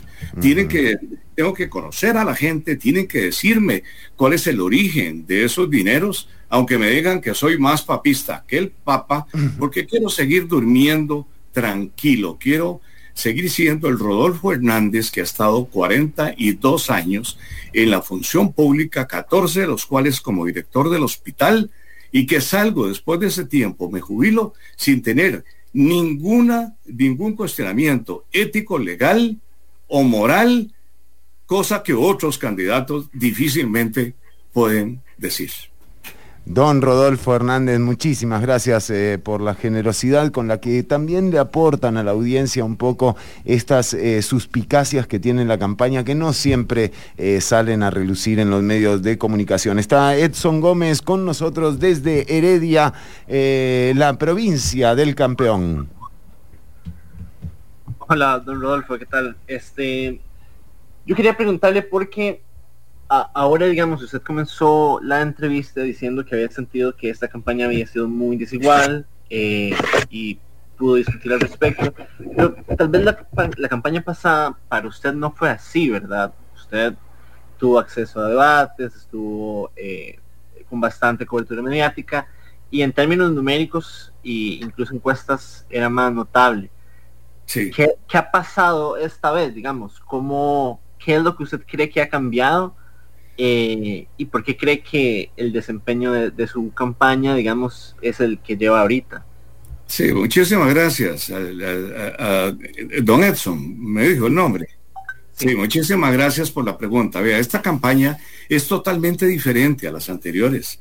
Eh, hace cuatro años eh, éramos, no éramos esta cantidad de partidos y también las encuestas me favorecían porque estuve entre el tercero y el cuarto lugar hasta que llega el mes de enero más o menos, una semana antes de, eh, la, de la época que estamos hablando y todo cambia por este, cosas que no tienen que ver eh, realmente con planes políticos. Eh, sí tuve más exposición, pero recuerden que aún teniendo estar en tercero y cuarto lugar, hubo debates como el de Canal 7 que no me invitaron. Pusieron a gente que estaba en quinto y sexto lugar en los debates y a mí me dejaron por fuera. Así que con algunos medios de comunicación esto no ha cambiado en nada. Me siguen excluyendo por la razón que sea. Esta vez posiblemente están diciendo porque las encuestas no me favorecen o porque no tengo el dinero para pautar con ellos. Es probable que sea eso, pero esta es una, una eh, campaña que tiene las siguientes particularidades que lo hacen diferente a otras campañas. 25 candidatos después de eliminar a dos, porque era 27, éramos 27 candidatos. En segundo lugar, yo tomo la decisión de asumir la candidatura a la presidencia de la República con el Partido Republicano, azul, amarillo y rojo, el partido creador de la Caja Costarricense, la Universidad de Costa Rica y muchas cosas más, al final de ese proceso de negociación que se malogró, que no llegó a feliz término. Y eh, en realidad entro en política en en el mes de septiembre, de nuevo, como candidato, y eh, eh, es un poco tarde, empieza la, la campaña en octubre con grandes limitaciones y he hecho lo que tenía que hacer, eh, lo que personalmente es mi obligación, hacer visitas, hablar con la gente y tratar de aprovechar espacios como este para comunicarme con las personas. Don Rodolfo Hernández. Eh, bueno, don Rodolfo, vamos eh, llegando al límite de su tiempo. No queremos, eh, primero queremos reconocerle que se ha quedado mucho más de lo pautado, que nos ha atendido generosamente, así como don Rolando también estuvo esperando. sabemos que son días complejos, todavía queda eh, lo más caliente de la campaña de, la recta final y finalmente el anuncio del primer corte a las 10 de la noche del próximo 6 de febrero. Quizás si usted quiere cerrar, eh, don Rodolfo, o si Edson también tiene alguna otra consulta, Edson. Eh, tengo otra, pero depende del tiempo. Adelante, Edson.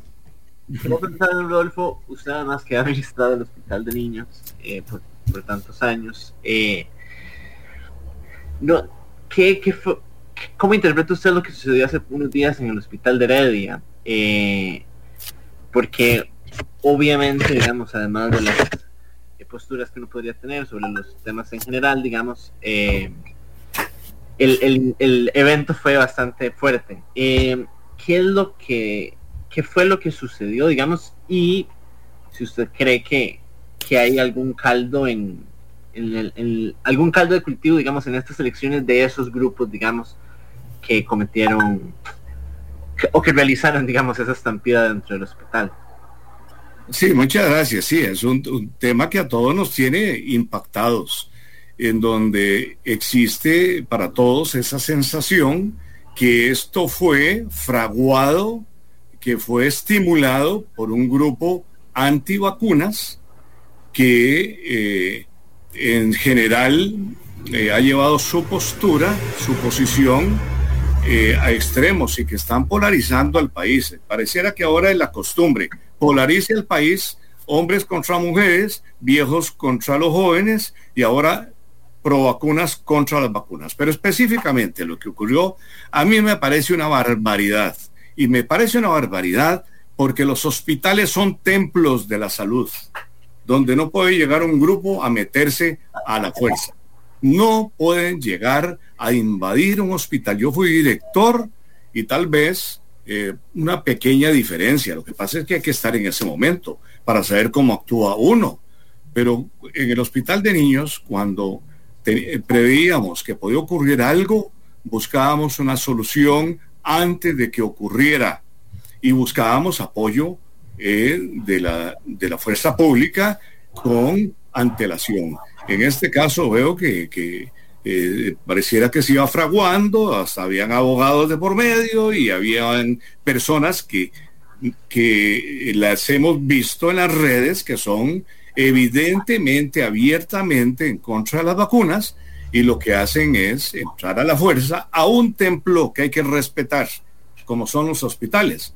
Y eh, llegaron a obligar, que eso también está malo, porque la seguridad del hospital se dejó meter en este juego y es cuando algunas de las eh, imágenes pareciera que eh, la fuerza de vigilancia y la fuerza pública que llegó después puso un poco más de fuerza de la que usualmente se ve un hospital. A mí me parece que es muy lamentable lo ocurrido, que es muy lamentable los grupos en contra de las vacunas y que es muy lamentable también que se dejen el, personal de seguridad del hospital amedrentar, porque parte de las reacciones yo creo que fue a la posible eh, violencia que ellos creían que iban a tener.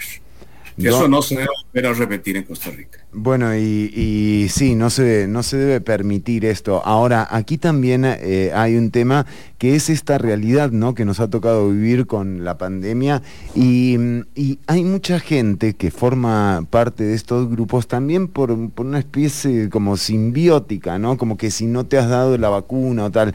Eh, hay mucha gente que, tiene, que está en todo su derecho de, de tener dudas sobre la vacunación. Me parece muy importante decir eso, ¿verdad? Porque yo creo que este no es un tema de no cuestionar el proceso de vacunación. Se puede. Se puede cuestionar, El, sin tener que ser per se antivacunas o estar mentido en una mentalidad de conspiración sobre el, proceso. Sobre, sí, sobre si tiene chip o no tiene chip. Si tiene chip o se pega la moneda o esas Exacto, esas estupideces, ¿no? Pero tienen que informarse. Estos espacios, digamos, como lo que ocurrió en el hospital eh, San Paul. Deberían promover, claro. Es, esto hace todo lo contrario, porque digamos, en lugar de haber tenido un debate abierto sobre la vacunación, y bueno, nos ha costado mucho. Y tomar en cuenta todas las voces, las voces que están en contra. Eh, Exacto, porque por ejemplo, es el otro día hablaba con un colega que trabaja en ciencias, justamente, ¿verdad? Como las vacunas son dos tipos, ¿verdad? Entonces son dos formas diferentes de resolver el mismo problema no hemos tenido oportunidad de saber cuáles son esas formas porque las fórmulas están eh, tienen patentadas, Entonces ni siquiera se ha abierto la patente para poderlo discutir de una forma informada. Entonces, digamos, yo soy una persona que yo no me he arriesgado a discutir en contra o no de la vacunación. Tengo las dos vacunas, ¿verdad? Porque es que no hay un espacio para que, para que hables del tema sin quedar del, lado extremista. Sin que te excluyan de nuevo. Exacto. Eh, sí, que, esto, es, es, esto es serio, porque ahí es donde acabamos con la polarización, don Rodolfo, o sea, aceptando con información, eh, y sobre todo que estas personas que tienen dudas, las invitamos y los invitamos a que sigan dudando, pero también a que acudan a lugares en donde se puedan informar bien y, que realmente puedan exponer eh, sus dudas y sus preocupaciones sin el temor a ser ridiculizados o sin temor a que, por ejemplo, ocurra algo como lo que se especula que ocurrió, que es que retuvieron a un menor en un hospital. Esto no fue así. No hubo retención de ningún menor en ningún hospital. Se valoró por parte de un equipo de expertas y expertos de que la caja y el pani. Exacto. Que, las, que el niño, la condición del niño era una condición de riesgo, la cual ameritaba por un tema de salud pública una vacuna. Y se hizo.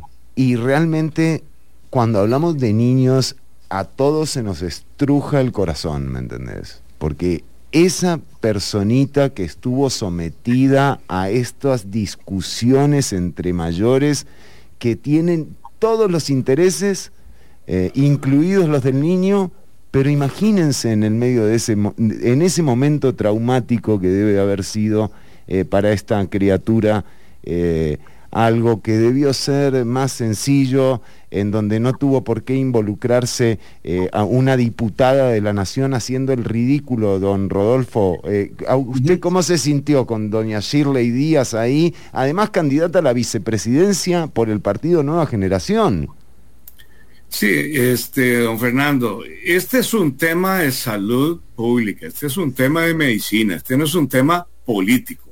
Y cuando yo veo a políticos que además no conocen absolutamente nada de la ciencia y mucho menos conocen nada del proceso de vacunación, no solo de esta, de otras vacunas, porque esta no es la primera, y llámele como quieran, porque algunos dicen esto no es una vacuna, esto es un experimento. No, Hay que definir bien, y esto se define entre científicos, mm. entre eh, personas que investigan esto y veo gente, y, no solo doña Shirley, que eh, como usted lo menciona, que llegó ahí a ganarse unos votos, no creo que llegó con conocimiento. Yo, si le pregunto cuál es la composición de cualquier molécula eh, científica, ya no va a tener ni la menor idea de lo que es.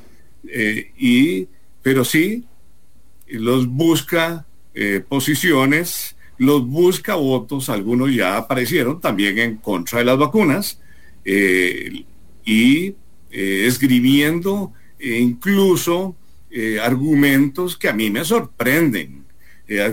argumentos como el que nos pusieron un microchip, que nos íbamos a morir en dos semanas y, no y los que estamos vacunados no nos pasó nada.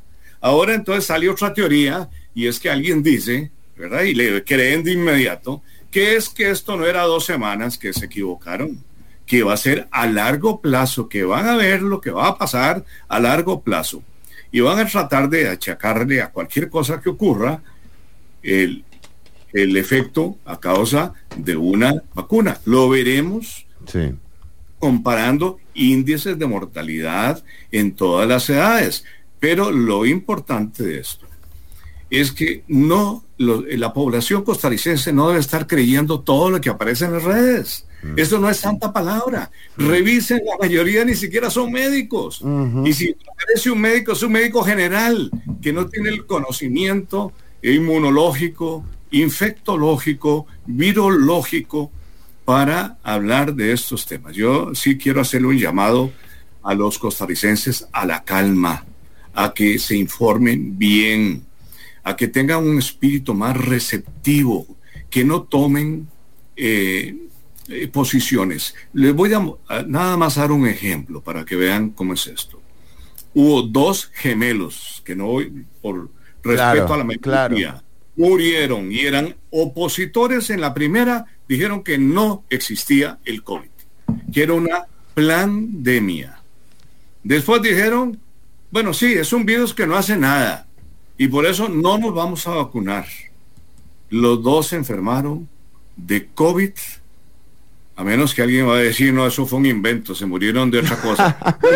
Cuidado, don Rodolfo, no va a faltar, ¿eh? No va a faltar. No va a faltar porque ya, y se los cuento porque ya me han dicho esas cosas. Bueno, pero entonces, ¿cómo explicamos que ambos empezaron con problemas respiratorios, se fueron agregando, como eran gemelos idénticos, su sistema inmunológico reacciona igual y los dos fallecieron.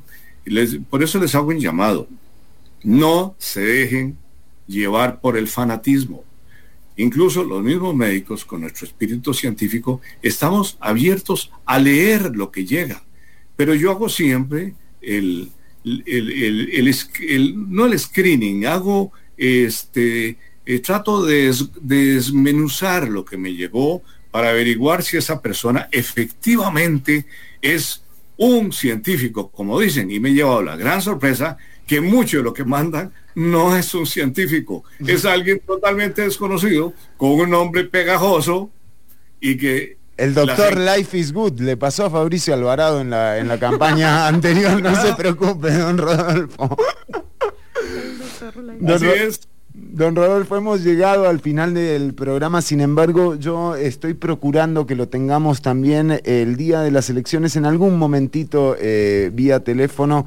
Eh, le quiero agradecer la generosidad que ha tenido con nosotras y con, sobre todo con la audiencia, eh, que en este momento yo, yo, yo digo no, no molestemos más a los electores y a las electoras, o sea, eh, solamente brindémosle algo más como para armar eh, un voto eh, un voto del que no se arrepientan más que por las acciones que tienen los políticos después de ser electos y no por, eh, y no por una campaña que, como bien hemos señalado en este programa, tiene todavía muchísimo que aprender, una campaña que sigue siendo financiada por el capital privado, que sigue eh, generando desigualdad eh, y desproporcionalidad en los mensajes que terminan definiendo eh, las grandes eh, televisoras quiénes son los finalistas de una elección que se suponía iba a ser con muchísimas candidaturas. Bueno, ya vemos que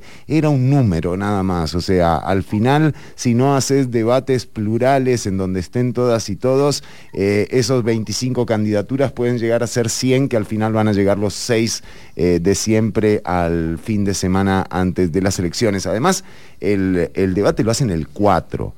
O sea, a dos días de las elecciones. Díganme si eso no es ganas de, tener injerencia en la definición de, las electoras y los electores. ¿Cómo es posible que eso no entre en la veda electoral? Totalmente. ¿Qué arreglos llegaron esos medios como con el Tribunal Supremo de Elecciones para dejarse hacer eso, digamos, pasarle por encima del código electoral, no importa. Claro, claro. Bueno, y aquí a nosotros nos prohibieron, ¿verdad? Eh, pasar pauta en igualdad de condiciones. Es un área gris en realidad, ¿verdad? el hecho de esas fechas. Digo, para que también no caigamos en una presunción del Tribunal Supremo de Elecciones. Sí, es verdad, es verdad, Si tuviéramos aquí al TCE, sería muy grato más bien recibir aclaraciones sobre cómo han gestionado justamente esos espacios de esta semana en debates. Porque son tres, ah, ¿verdad? Bueno, está el Colper el martes, ¿verdad? está Monumental también ese mismo día. Y Repretel jueves y Teletica viernes, es Increíble. Entonces Sí, y en realidad son espacios también muy cortos, o sea, la fotografía que queda de cada candidatura es muy efímera. Yo eh, personalmente me preocupo mucho por esa desinformación que decía don Rodolfo, porque creo que se, digamos, tenemos unas circunstancias coyunturales muy, muy severas con la pandemia, entonces ya enfrentamos un proceso de desinformación y temor, ¿verdad? Porque la desinformación siempre va eh, apalancada en el miedo. Entonces, el miedo ha sido un, instrumento importante durante la pandemia y no necesariamente por una conspiración mundial, sino hay sectores que lo han usado. El miedo a quedarte sin trabajo, el miedo a no tener el acceso a la vacuna, la gente que salió de este país con un montón de deudas a cuestas para poderse ponerse la vacuna de eh, Johnson en Estados Unidos y que ahora justamente la información científica más bien nos deja entrever que la vacuna de Johnson es una de las menos efectivas. Entonces es muy difícil, ¿verdad? Como mantenerse calmado si tu familia está en una situación de, incertidumbre económica, incertidumbre sanitaria. Eh, no conocemos el virus porque el virus no ha, terminado de mutar tampoco, entonces tampoco siquiera tenemos certeza de esto, ¿verdad? Creo que eh, sí responsabilizar a las redes sociales como de ese proceso de desinformación solamente, pues es muy irresponsable porque ahí hemos tenido eh, voz todos los actores, ¿verdad? Y uno como comunicador debe ser muy responsable. Creo que han habido comunicadores que se han involucrado en diseminar información falsa. Totalmente. Y por ejemplo, esta semana, o sea, en un comentario vacilón, salió la música de Neil Diamond de de Neil Young es. Eh, de Neil Young. ah, ese, es, un gran caso. Claro, porque Joe Rogan, Joe Rogan, eh, el podcaster más famoso del mundo, un misógino, un, eh, un tipo antivacunas, eh, que se ha dedicado a promover cualquier tipo de teoría de conspiración en torno al virus y a las vacunas, está, le pagó, Spotify le pagó 100 millones de dólares a este mm, inverbe. Y digamos que ya de este, de estos pagos de corporaciones, es que es esa complicidad, porque eso es un negocio. Entonces aquí hay temas que son negocio y es donde duele mucho justamente ver al aparato democrático debilitado. Entonces, yo sí traslado responsabilidades a las autoridades sanitarias y al gobierno que han tenido una postura muy blanda al hablar de las restricciones de las vacunas. Y en otro ejemplo, ¿verdad? Que yo creo que de tomando en cuenta que Estados Unidos suele ser como el, no sé, la panacea del empresariado costarricense, como un ejemplo, ¿verdad? Culturalmente diría que sí, de la sociedad. Esta semana Biden se retracta de esta política de vacunación obligatoria del COVID y de eh, testeo regular en las grandes empresas, porque esto iba a ser una obligatoriedad a las grandes empresas que tenían cientos de trabajadores, bueno, asegurarles semanalmente que no están expuestos a un contagio en su lugar de empleo. Es que ese es, ese es el origen del miedo. O sea, imagínate salir a la calle, hacer tu vida normal con el temor de regresar a tu casa con un contagio.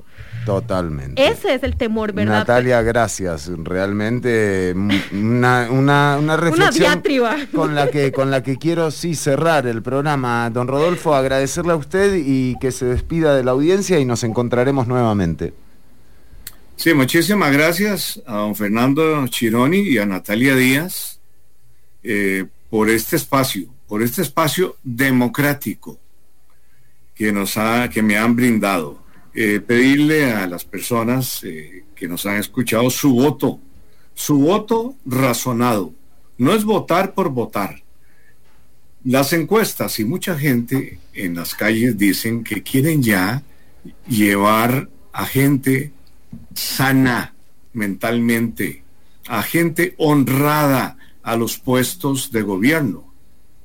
Por eso estoy en política, porque he demostrado durante muchos años mi transparencia y mi honradez. Por último, quiero decirles que sí, lamento, como médico siempre digo, Costa Rica está enferma, y enferma de muchas cosas que ustedes han visto, inseguridad, etcétera, como si fuera un paciente. Pero ahora tengo que decirles que la democracia está enferma, casi está de luto porque está eh, gravemente enferma y ya hice un llamado al Tribunal Supremo de Elecciones que debería estar pronunciándose al respecto de lo que he dicho yo y lo que han dicho otras personas que nos hemos sentido eh, relegados por una situación económica y las elecciones no deberían definirse por economía, quién pauta y quién no pauta en canales eh, de televisión y en algunos medios de, de radio y decirles que lo que está haciendo esta semana es parte de esta enfermedad antidemocrática, porque estos debates están direccionando a la población para que voten nada más por los que a ellos les conviene. Hay, hay candidatos como yo, donde nunca voy a aceptar un acto irregular, un acto de corrupción, que por eso aquí hay algunos medios escritos y de televisión que por años no han sacado, no me han participado, porque saben que conmigo no hay trato para las cosas irregulares y ya lo saben. Muchísimas gracias a ustedes dos. Don Rodolfo Hernández, el doctor Rodolfo Hernández, eh, que nos ha dedicado este tiempo. Nosotros que nos hemos eh, pasado algunos minutos, Natalia Edson, eh, adelante con alguna reflexión para ir cerrando el programa de hoy. Primero que nada, le quiero recordar a la gente, el próximo domingo, el día de las elecciones, va a haber quién es qué también. Vamos a estar de 10 a 12 en nuestro horario habitual eh, al aire por 95.5 FM. Pero como, como todas sabemos y hemos mencionado aquí en el programa varias veces, eh, Amplify 95.5 pertenece al grupo Columbia. Eh, doña Evelyn Fachler, Alan Arroyo, todo el equipo de producción eh, y trabajo de, Noticias Columbia eh, han tenido la generosidad de invitarnos a formar parte de esa cobertura. Por eso, a partir de las 2 de la tarde en la señal de Columbia, va a haber quién es qué y también vamos a estar en la transmisión y en la cobertura de las elecciones hasta que se dé el primer corte eh, en eh, Colombia. Así que eh, la cobertura de las elecciones el próximo 6 de febrero, la cobertura diferente, la cobertura de este espacio que lo que se planteó desde un principio era, bueno, ser un espacio sin fines de lucro.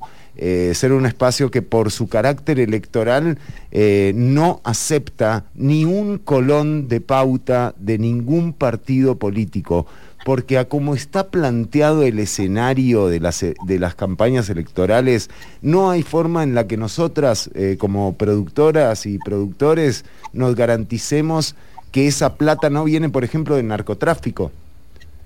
Y es así de serio, gente. O sea, así de serio es esto. O sea, no se puede aceptar pauta política, no se sabe de dónde viene. No hay nadie que pueda decir de los medios de comunicación que saben que ninguna de esas platas que recibieron viene manchada, por ejemplo, de narcotráfico. Son las limitaciones que tiene también eh, la supervisión de nuestro sistema y ojalá haya una revisión en alguna de las asambleas legislativas. Ojalá. ¿Verdad? Sobre esas potestades que tiene la Superintendencia eh, de Entidades Financieras y también el Tribunal Supremo de Elecciones porque no están entrando a auditar estos fondos de manera eh, obligatoria, digamos, eh, responden ante alertas, pero bueno, alertas del caso Diamante y Cochinilla tuvimos hasta este 2020, a pesar de una historia de 20 años en el CONAVI, ¿verdad? Entonces eh, nos deja también en mucha incertidumbre y nuevamente mucho miedo también, ¿verdad? De que, de que hay ahí detrás. Yo creo que aquí la información es lo más importante y por eso hay que defender tanto los espacios como, como este, digamos, que tenemos la oportunidad de hablar al aire de estos temas y preguntarlos. Em, el conocimiento de Roca Tiranos, eso eh, no hay duda, ¿verdad? Entonces, tal vez no es el mejor momento para que la información nos llegue orgánicamente a nuestras redes sociales mencionando todas estas circunstancias de intereses privados, etcétera, pero tenemos que hacer ese esfuerzo para llegar nosotros a él, entonces, ¿verdad? Acercarnos al conocimiento. Claramente. Pues, Edson, el cierre del programa es tuyo. Sí, no, o sea, sobre lo que decía Natalia, eh, uno se preguntaría más bien si son las limitaciones de ese sistema o son sus su diseño. Es su diseño, claro.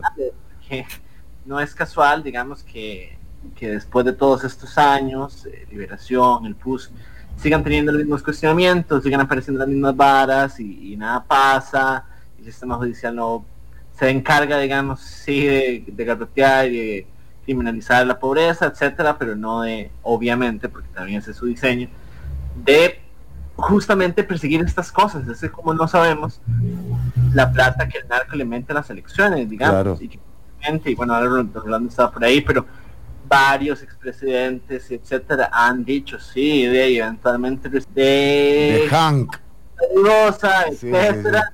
Eh, pero hoy no sabemos cómo hacer para saber si sí o si no. Eh, eh, es decir, está corrupto el, sistema. Claramente. Y ahí empieza. Y ahí empieza, además. Eh. además. sí, sí, sí. Pero esto de cosas eh, se requieren, yo creo, más de, y ya en términos como más de tiempo, como más de una asamblea legislativa, mm, periodos un poco más amplios de consenso, etcétera, y que hoy estamos probablemente en el lado diametralmente opuesto a ese, ¿verdad? Con una atomización, polarización, etcétera, que, que uno se pregunta si verdaderamente tiene un sentido. Bueno, veremos, veremos los números que arroja también el, domingo que viene la elección. ¿eh? Eh, de nuevo, cualquiera de las cosas, eh, de las suposiciones que uno tenga puede ocurrir o no ocurrir. En realidad no, no, es más que eso, una suposición o una interpretación de los datos que, con los que se cuenta. pero, pero todo puede ocurrir. veremos cuáles son los números también de abstención, veremos qué grupos se encuentran separados de esto y por supuesto eh, nada, seguiremos, seguiremos con esta tarea de eh, intentar modificar las cosas. El proyecto que tiene el Tribunal Supremo de Elecciones en la Asamblea Legislativa está desde el 2013 y es el número 18.739. Con ese proyecto que no han querido eh, aprobar diputados de dos asambleas legislativas, se modificaría todo esto que les estamos diciendo, queridas amigas que nos escuchan del otro lado del parlante. De nuestra parte, hasta aquí llegamos, Sí, despedirnos y bueno, que sea una semana de reflexión y de cuido para todas las familias Sí, de, sí, del país. cuidarse, cuidarse mucho, estar eh, sanas y sanos para el próximo domingo, siempre, pero eh, el próximo domingo es una fecha muy especial para la que vale la pena tomar todo tipo de recaudos. Edson Gómez. No, nada, igual, muchas gracias. eh, cuídense mucho también. De nuevo, eh, no van a haber restricciones por unos días, pero eso no significa que todo el, que la pandemia se acabó, que haya Que no acabado haya todo. no. pandemia. ujú. Hay mucha gente todavía contagiándose. Hay que cuidarse muchísimo, cuidar a la gente que puede como sufrir una condición más grave. Se siguen muriendo 12, 17 personas al día, es decir, Sí. no es no es un juego. Y creo que también eso vale la pena estos días de, de elecciones donde no hay restricción, pero bueno, vale la pena también como eh, no despichar más el asunto. Totalmente de acuerdo. No despichar. Pero- Vamos con, con esa frase, vamos a cerrar. La frase de hoy en Ciudad, eh, digo, en quién es que es. Qué fuerte. Por favor, no, no despichemos más el asunto. O sea, eh, pónganse las pilas. Edson. Edson Gómez, como siempre, un placer. eh, Natalia Díaz, eh, también Alessandro Solís eh, y Lucía Molina y Diego Miranda eh, forman parte del equipo de trabajo de Quién es qué y por supuesto los acompañaremos el próximo domingo a lo largo de ese, de ese trayecto, de ese día largo de cobertura, pero eh, también muy emocionante vivirlo desde una radio como, como Columbia, ¿verdad? Con un país en sintonía. Colombia. Colombia. ¿Quién es qué? Elecciones Están emocionados. 2022. Por 955 FM, Amplify Radio.